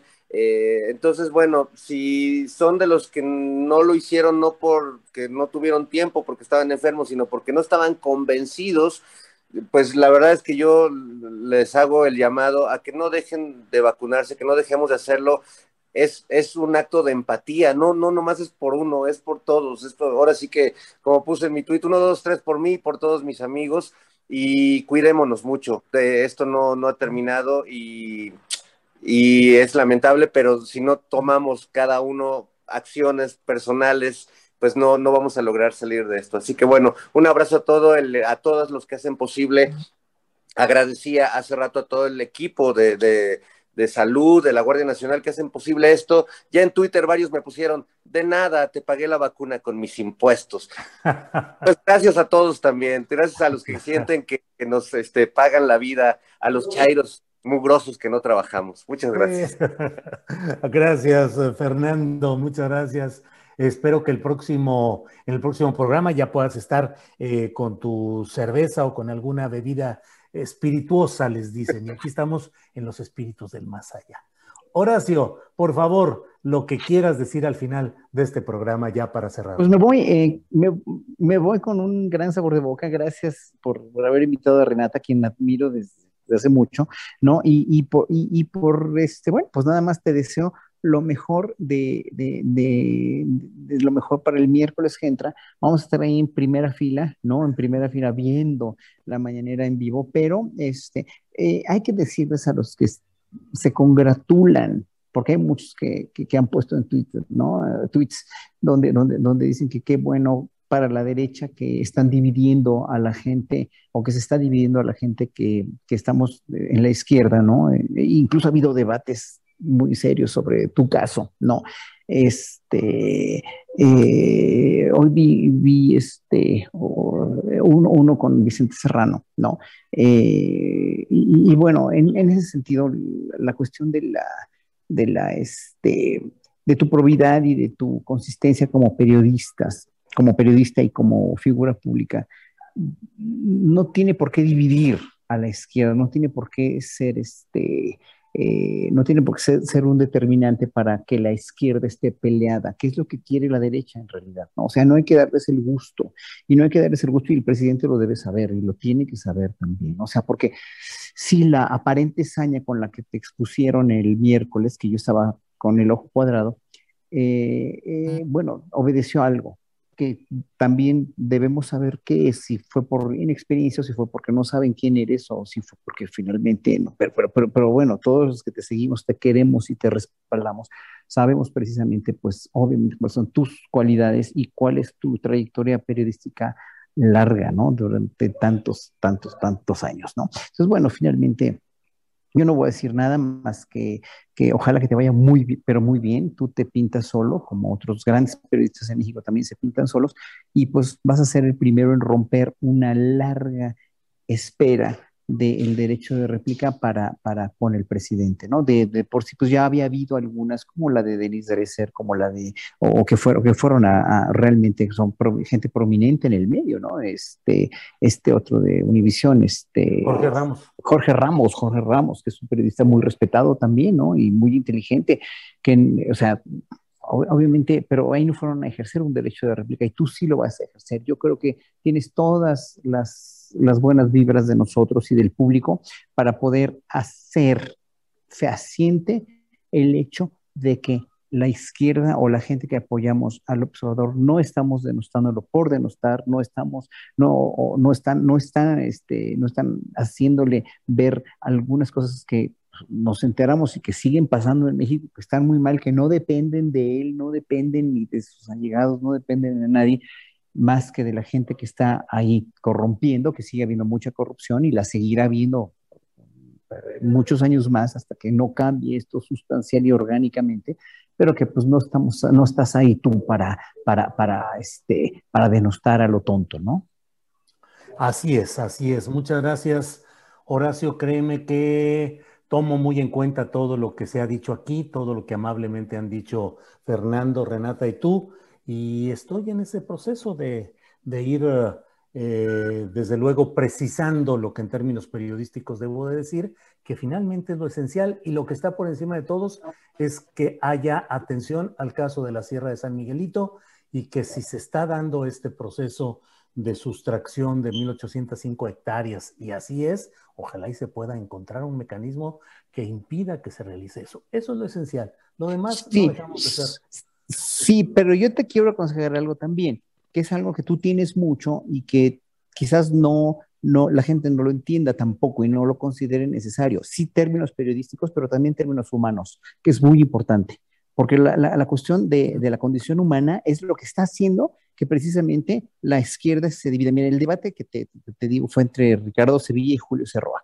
¿No? Y, y, los dos tenían, en cierto sentido, bueno, tenían razón, fue un debate muy sano, finalmente, fue un debate de dos gentes que respeto mucho, con el mismo Vicente Serrano, que, que, que, que, este, que finalmente, sí, no es, no es justo para la izquierda, no es justo para los periodistas como ellos, pensantes o sensibles a la realidad nacional, que esto se convierta en un ir en contra de uno o de otro, y de, de nosotros mismos, ¿no? No tiene caso porque precisamente divide y vencerás, ¿no? Entonces también es importante la cuestión humana, también, periodística sí al 100% puntual, pero también humana. Tú eres una gente próvida, sólida y muy humana. Muchas gracias, muchas gracias. A los tres tomo muy en cuenta sus uh, comentarios, sugerencias y su amabilidad de tener esa solidaridad humana, espiritual eh, con, con, conmigo. Así es que bueno, vamos para adelante. Renata, muchas gracias y buenas tardes por esta ocasión. Muchísimas gracias por haberme invitado. Ahí estaremos acompañándote el miércoles, querido y admirado Julio. Muchas gracias a mis compañeros Fernando Horacio. Les mando un abrazo con todo mi cariño, admiración y al público. Muchas gracias por habernos visto. Gracias, Renata. Fernando Rivera Calderón, gracias y buenas tardes. Gracias, mi Julio. Un abrazo muy grande. Eh, lo mejor para este debate ideológico de, de, ideas y de argumentos. Si necesitas un trovador, si quieres echarte una, un, un, duelo cantado como Jorge el Bueno y Pedro el Malo, pues me llamas y me pongo mi sombrero de charro con mucho gusto. Es el y, caso de la Sierra de San Miguelito. Exactamente, así lo hacemos. Y muy un gusto estar con Renata y con Horacio. Eh, un abrazo para los dos. Gracias. Gracias. Fernando. Horacio, Horacio, querido, gracias. Seguimos en contacto. Gracias y buenas tardes por este día. Gracias, gracias a todos. Y los invito hoy a las 8 de la noche en el, Facebook, en el Facebook Live del Museo de Guadalupe, Zacatecas. Búsquenlo, va a estar el concierto en Facebook Live. Y también eh, voy a tocar ahí en el Templo de los Agustinos, ahí en el Museo de Guadalupe, que es uno de los museos más hermosos del mundo. Bien, pues muchas gracias que tengas como siempre éxito en tus presentaciones y nos vemos pronto. Gracias a los tres. Gracias. Buenas tardes. Luego. Chao. Hasta luego. Bye Bien, bye. no se vaya porque viene ahora Adriana Buentello con información relevante, con los hechos noticiosos más importantes de los últimos minutos. Ya sabe usted que está ella entre la bruma londinense, así, eh, con una pantalla especial. Así somos en este programa, tenemos efectos especiales por donde quiera. Adriana, adelante, por favor. Así es, Julio, y, ah, y, además qué bonitos comentarios y cómo me reír. Este Fernando, híjole, qué, este, qué, qué maravilla de, de humor. Eh, pues, Julio, tenemos información de, de, las últimas horas y pues eh, el humor está también un poco implícito en esta. Julio, pues reaparece con todo y banquillo y con todo y banquito el gobernador de Michoacán, Silvano Aureoles. Estamos viendo ya las imágenes en, en pantalla a través de su cuenta de Twitter, el gobernador dio a conocer que hoy Julio va a iniciar una gira en Estados Unidos, dado que dijo en México, pues ha agotado todas las instancias para presentar las pruebas que asegura tener de pues la participación del crimen organizado en las elecciones del pasado 6 de junio. Dijo que ante la negativa del presidente de recibirlo, bueno, irá a instancias internacionales. Y Julio, pues eh, comentar sobre el caso de Brenda Quevedo, se le cuestionó eh, al presidente el día de hoy en la mañanera de personas presas sin sentencia o injustamente encarceladas y víctimas de tortura, como en este caso.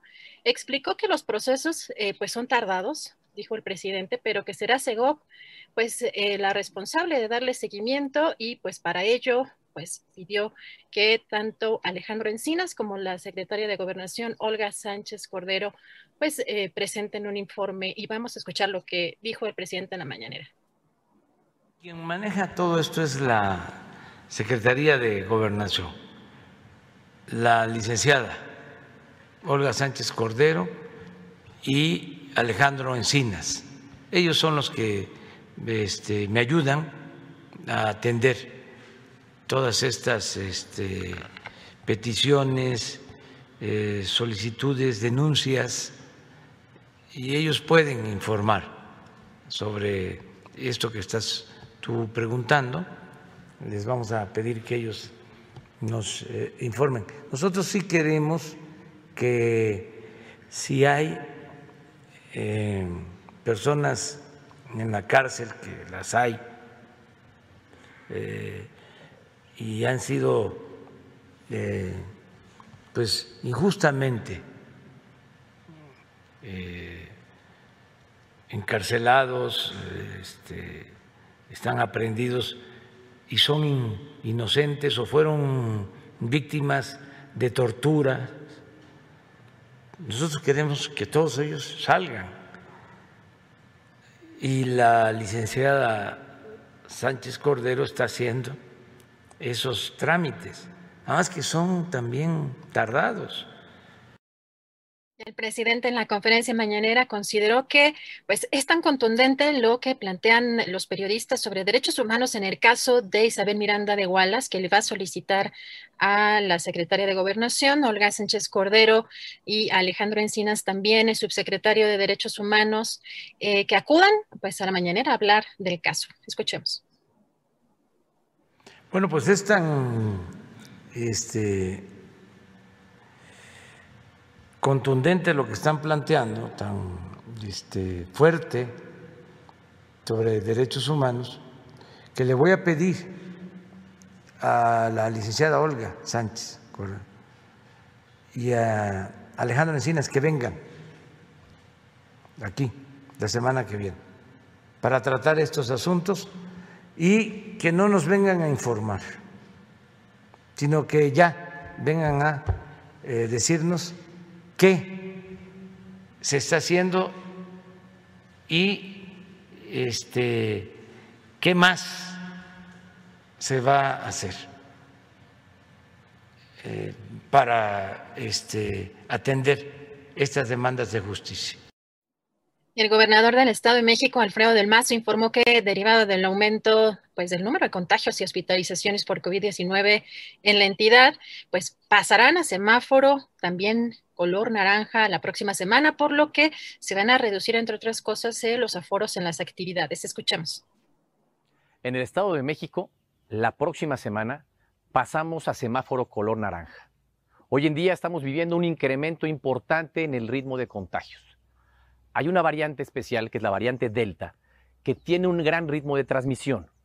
Y esto, sumado al incremento en la movilidad, nos ha hecho que el número de contagios vaya en aumento, también el número de hospitalizados. Tenemos que ser muy responsables y muy cuidadosos. Hemos avanzado de manera importante los últimos seis, siete meses. La vacunación nos ha ayudado. Hoy en día somos un estado que va a la vanguardia en la vacunación casi 8 millones de vacunas aplicadas.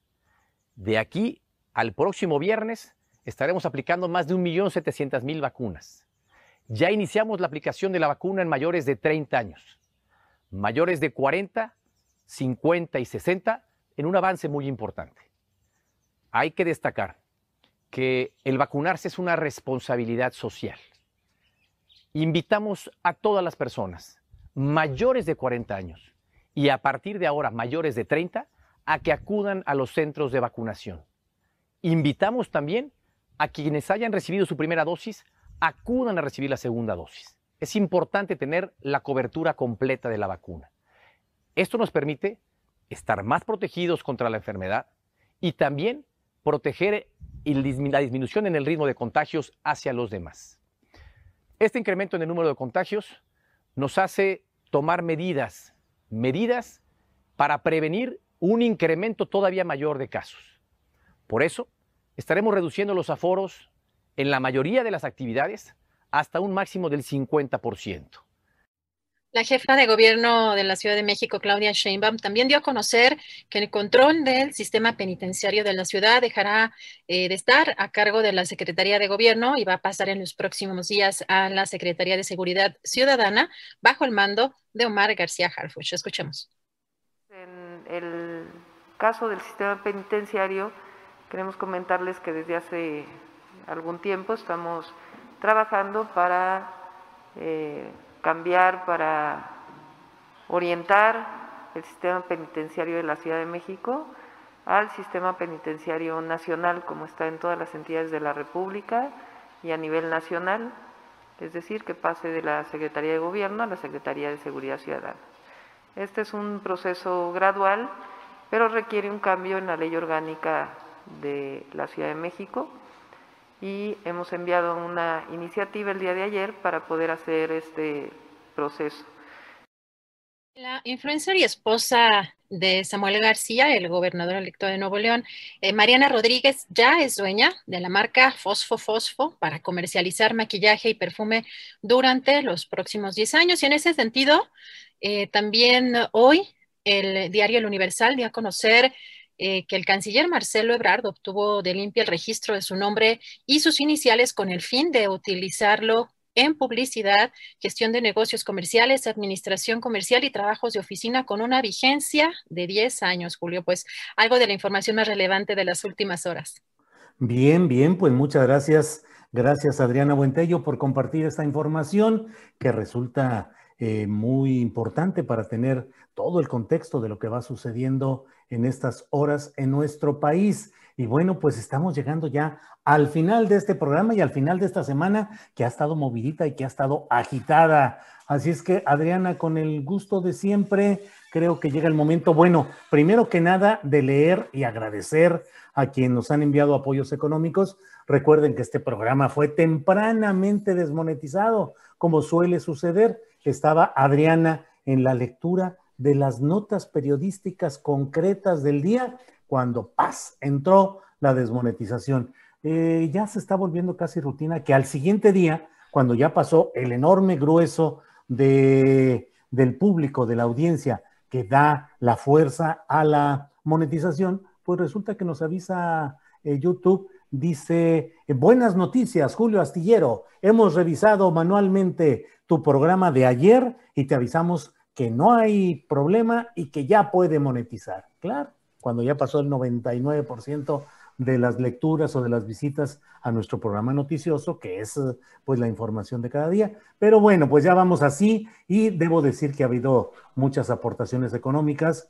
Lisette Mendoza, Jesús Maza, Rafael Gutiérrez Carbonel, Gina Ángeles, Borbotón, Jorge Llera, Horacio Franco, Horacio que además de eh, participar en la mesa del más allá y estar siempre trabajando, nos honra como todos los demás eh, aportantes, con un envío económico y nos dice, apoyemos todos a Julio, no estás solo, querido. Gracias, Horacio. Gracias a Pedro Lucio, Aura Flores, Alma Palestino, que dice, qué gran mesa, enhorabuena, Horacio, Renata, Fernando y Julio, que vaya bien, muy bien el miércoles. Un abrazo desde Cataluña. Pepe Garza dice, adelante, Julión, eres la voz de mucha gente. Bueno, pues muchas gracias a ellos y a otras eh, personas que nos han enviado apoyos a través de la cuenta bancaria, que usted sabe que tenemos ahí los datos para los envíos directos en una cuenta de BBVA Bancomer y también a través de PayPal. Eder Gutiérrez nos envía también un apoyo económico, no lo había nombrado, pero ahí está también Eder Gutiérrez. Así es que, Adriana, pues eh, terminamos este viernesito, terminamos esta semana y nos preparamos para la próxima. Adriana. Gracias, Julio. Y nada más, precisamente nuestro eh, querido eh, espectador Eder Gutiérrez, ayer, la verdad es que ayer fue un día un poco complicado, ven que mi, computadora fallaba y entramos un poco tarde y todo. La verdad es que ya, ya no me dio tiempo de leer los mensajes y las aportaciones, pero Eder nos preguntaba y nos han preguntado, nos han mandado temas de seguridad para la mesa de seguridad. Vamos a ver la forma en que incorporemos sus dudas, eh, las preguntas y los temas que quieran incorporar a la mesa o proponerlos. En el caso de Eder, preguntaba sobre si podía removerse el fiscal eh, Gertz Manero. Vamos a plantearles esa, esa pregunta a los de la mesa para la próxima semana, este, pero decirles que, pues no, no es este falta de respeto, de pronto sí nos hacemos un poquito de bolas, pero sí leemos sus mensajes y agradecemos mucho las, las aportaciones, Julio. Sí, sí, les pedimos siempre su comprensión y su apoyo. Ustedes no saben todo lo que técnica y periodísticamente tiene que hacer Adriana para ir sacando el programa. Desde temprano hasta noche está el trabajo. Lo hacemos con mucho gusto y con mucha dedicación, pero sí es mucho. Así es que eh, suplicamos a quienes nos siguen que tengan la amabilidad de entender que somos un equipo muy chiquito, muy pequeño, eh, en el cual, desde luego, Adriana tiene el papel de coconductora y productora. Está nuestro compañero Andrés Ramírez, que está metidísimo en la cuestión técnica y saca las cosas adelante y la regamos y nos equivocamos y él va sacando y el programa sale adelante. Está Alfredo Hernández Luna, quien le mando un gran abrazo. Él está en San Pedro de las Colonias Coahuila y él es el coordinador del programa del, del portal de julioastillero.com y en términos generales es nuestra salvación tecnológica. A Celeste González Verano, que está también por allá en el norte del país, em, a Sebastián, Sebastián Enríquez, a Alex Reyes, que está junto con Sol Ángel Hernández viendo toda la cuestión de los segmentos, los clips, los mensajes para las redes sociales, en fin, pues somos un equipo de trabajo que para lo que implica esto de las redes sociales, pues somos pequeños, somos pequeños pero con mucho entusiasmo. Si se me olvida alguien por ahí, este, discúlpeme, pero, ah, bueno, falta desde luego nuestro compañero Francisco Félix, que es quien nos ayuda a hacer el titulaje de los segmentos, notas muy especiales. Sebastián, ya lo mencioné a Sebastián, em, así es que a Paco Félix en Guadalajara y desde luego ustedes saben la Suprema Comandancia que está aquí adjunto a este mando subordinado que soy yo, que es Ángeles Guerrero, eh, esposa comandante en jefe de este su servidor. Bueno, pues, em, pues todo contento, Adriana, a pesar de todos los ires y venires. Luego hay quienes se reprochan o reclaman que no estoy tan atento al, al, entrevistado, no estoy viendo de frente a la cámara, pues es que tenemos que estar aquí operando a través del chat las cosas que no tiene, no tenemos, eh, no, no es lo correcto estar enterando a la gente de nuestras broncas, pero estamos con que no está el entrevistado, con que se tardó, con que le falló esto, con que hay este otro problema, metemos un segmento, metemos otro, pues son el, el, lo cotidiano, pero lo hacemos con mucho gusto, Adriana. Así es, Julio. Y, y además, yo reitero que el público que tenemos es, es diferente completamente a lo tradicional. Y pueden haber diferentes tipos de opiniones, posturas, este, filias, fobias, pero pues muy fieles, ¿no? Y creo que hemos caminado este trayecto, Julio, en, en, plena libertad, con independencia, que creo que eso es lo más importante, pues en términos periodísticos. Y yo muy agradecida, muy feliz siempre de estar trabajando eh, en este proyecto que encabezas tú, Julio, en un trabajo además en equipo. Muchas gracias. Gracias. Mira, déjame cerrar con esto que dice Alfredo Ortega Pérez. Dice, Julio es tan grande como periodista que con cualquier lodo que le echen hará una obra de arte de alfarería. Y saldrá beneficiado porque es honesto y congruente. Alfredo Ortega Pérez, muchas gracias por tan amable señalamiento. Con cualquier lodo hay que hacer una obra de alfarería, todos, todos en nuestra vida en lo general. El lodo que nos avienten hay que convertirlo en una obra de arte de alfarería. Bueno, pues Adriana, todo en orden para vernos el próximo lunes y ya saben ustedes que si hay algo especial en estos días, lo transmitiremos eh, a través de las videocharlas o de los uh, videos al momento que tenemos en este mismo canal. Suscríbanse a YouTube, a Twitter, a Facebook, en las cuentas de Julio Astillero y también en TikTok, donde ya estamos poniendo también algunos videos con contenido exclusivo para TikTok. Ahí la dirección es arroba Julio Astillero Oficial. Y en los podcasts, podcast, que ya estamos también en los podcasts en Spotify, en Amazon Music, en uh, Google eh, Podcast, en Deezer y en algún otro que no recuerdo. Pero bueno, pues Adriana, ahí vamos caminando. Ay, con mucho gusto, Julio, y pues que tengan muy buen fin de semana. Nosotros pues vamos a estar pendientes de la información. Recuerden que lo que pase el fin de semana lo pueden encontrar en julioastillero.com y nosotros nos encontramos por acá el lunes. Muy bien, pues muchas gracias. Gracias a todos y hasta pronto. Para que te enteres del próximo noticiero, suscríbete y dale follow en Apple, Spotify, Amazon Music, Google o donde sea que escuches podcast. Te invitamos a visitar nuestra página julioastillero.com. Ever catch yourself eating the same flavorless dinner three days in a row? Dreaming of something better? Well, HelloFresh is your guilt-free dream come true, baby. It's me, Kiki Palmer. Let's wake up those taste buds with hot, juicy pecan-crusted chicken or garlic butter shrimp scampi. Mm. Hello Fresh. Stop dreaming of all the delicious possibilities and dig in at HelloFresh.com. Let's get this dinner party started.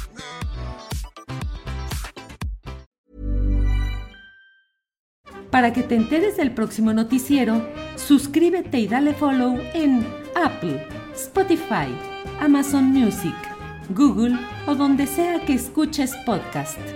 Te invitamos a visitar nuestra página julioastillero.com.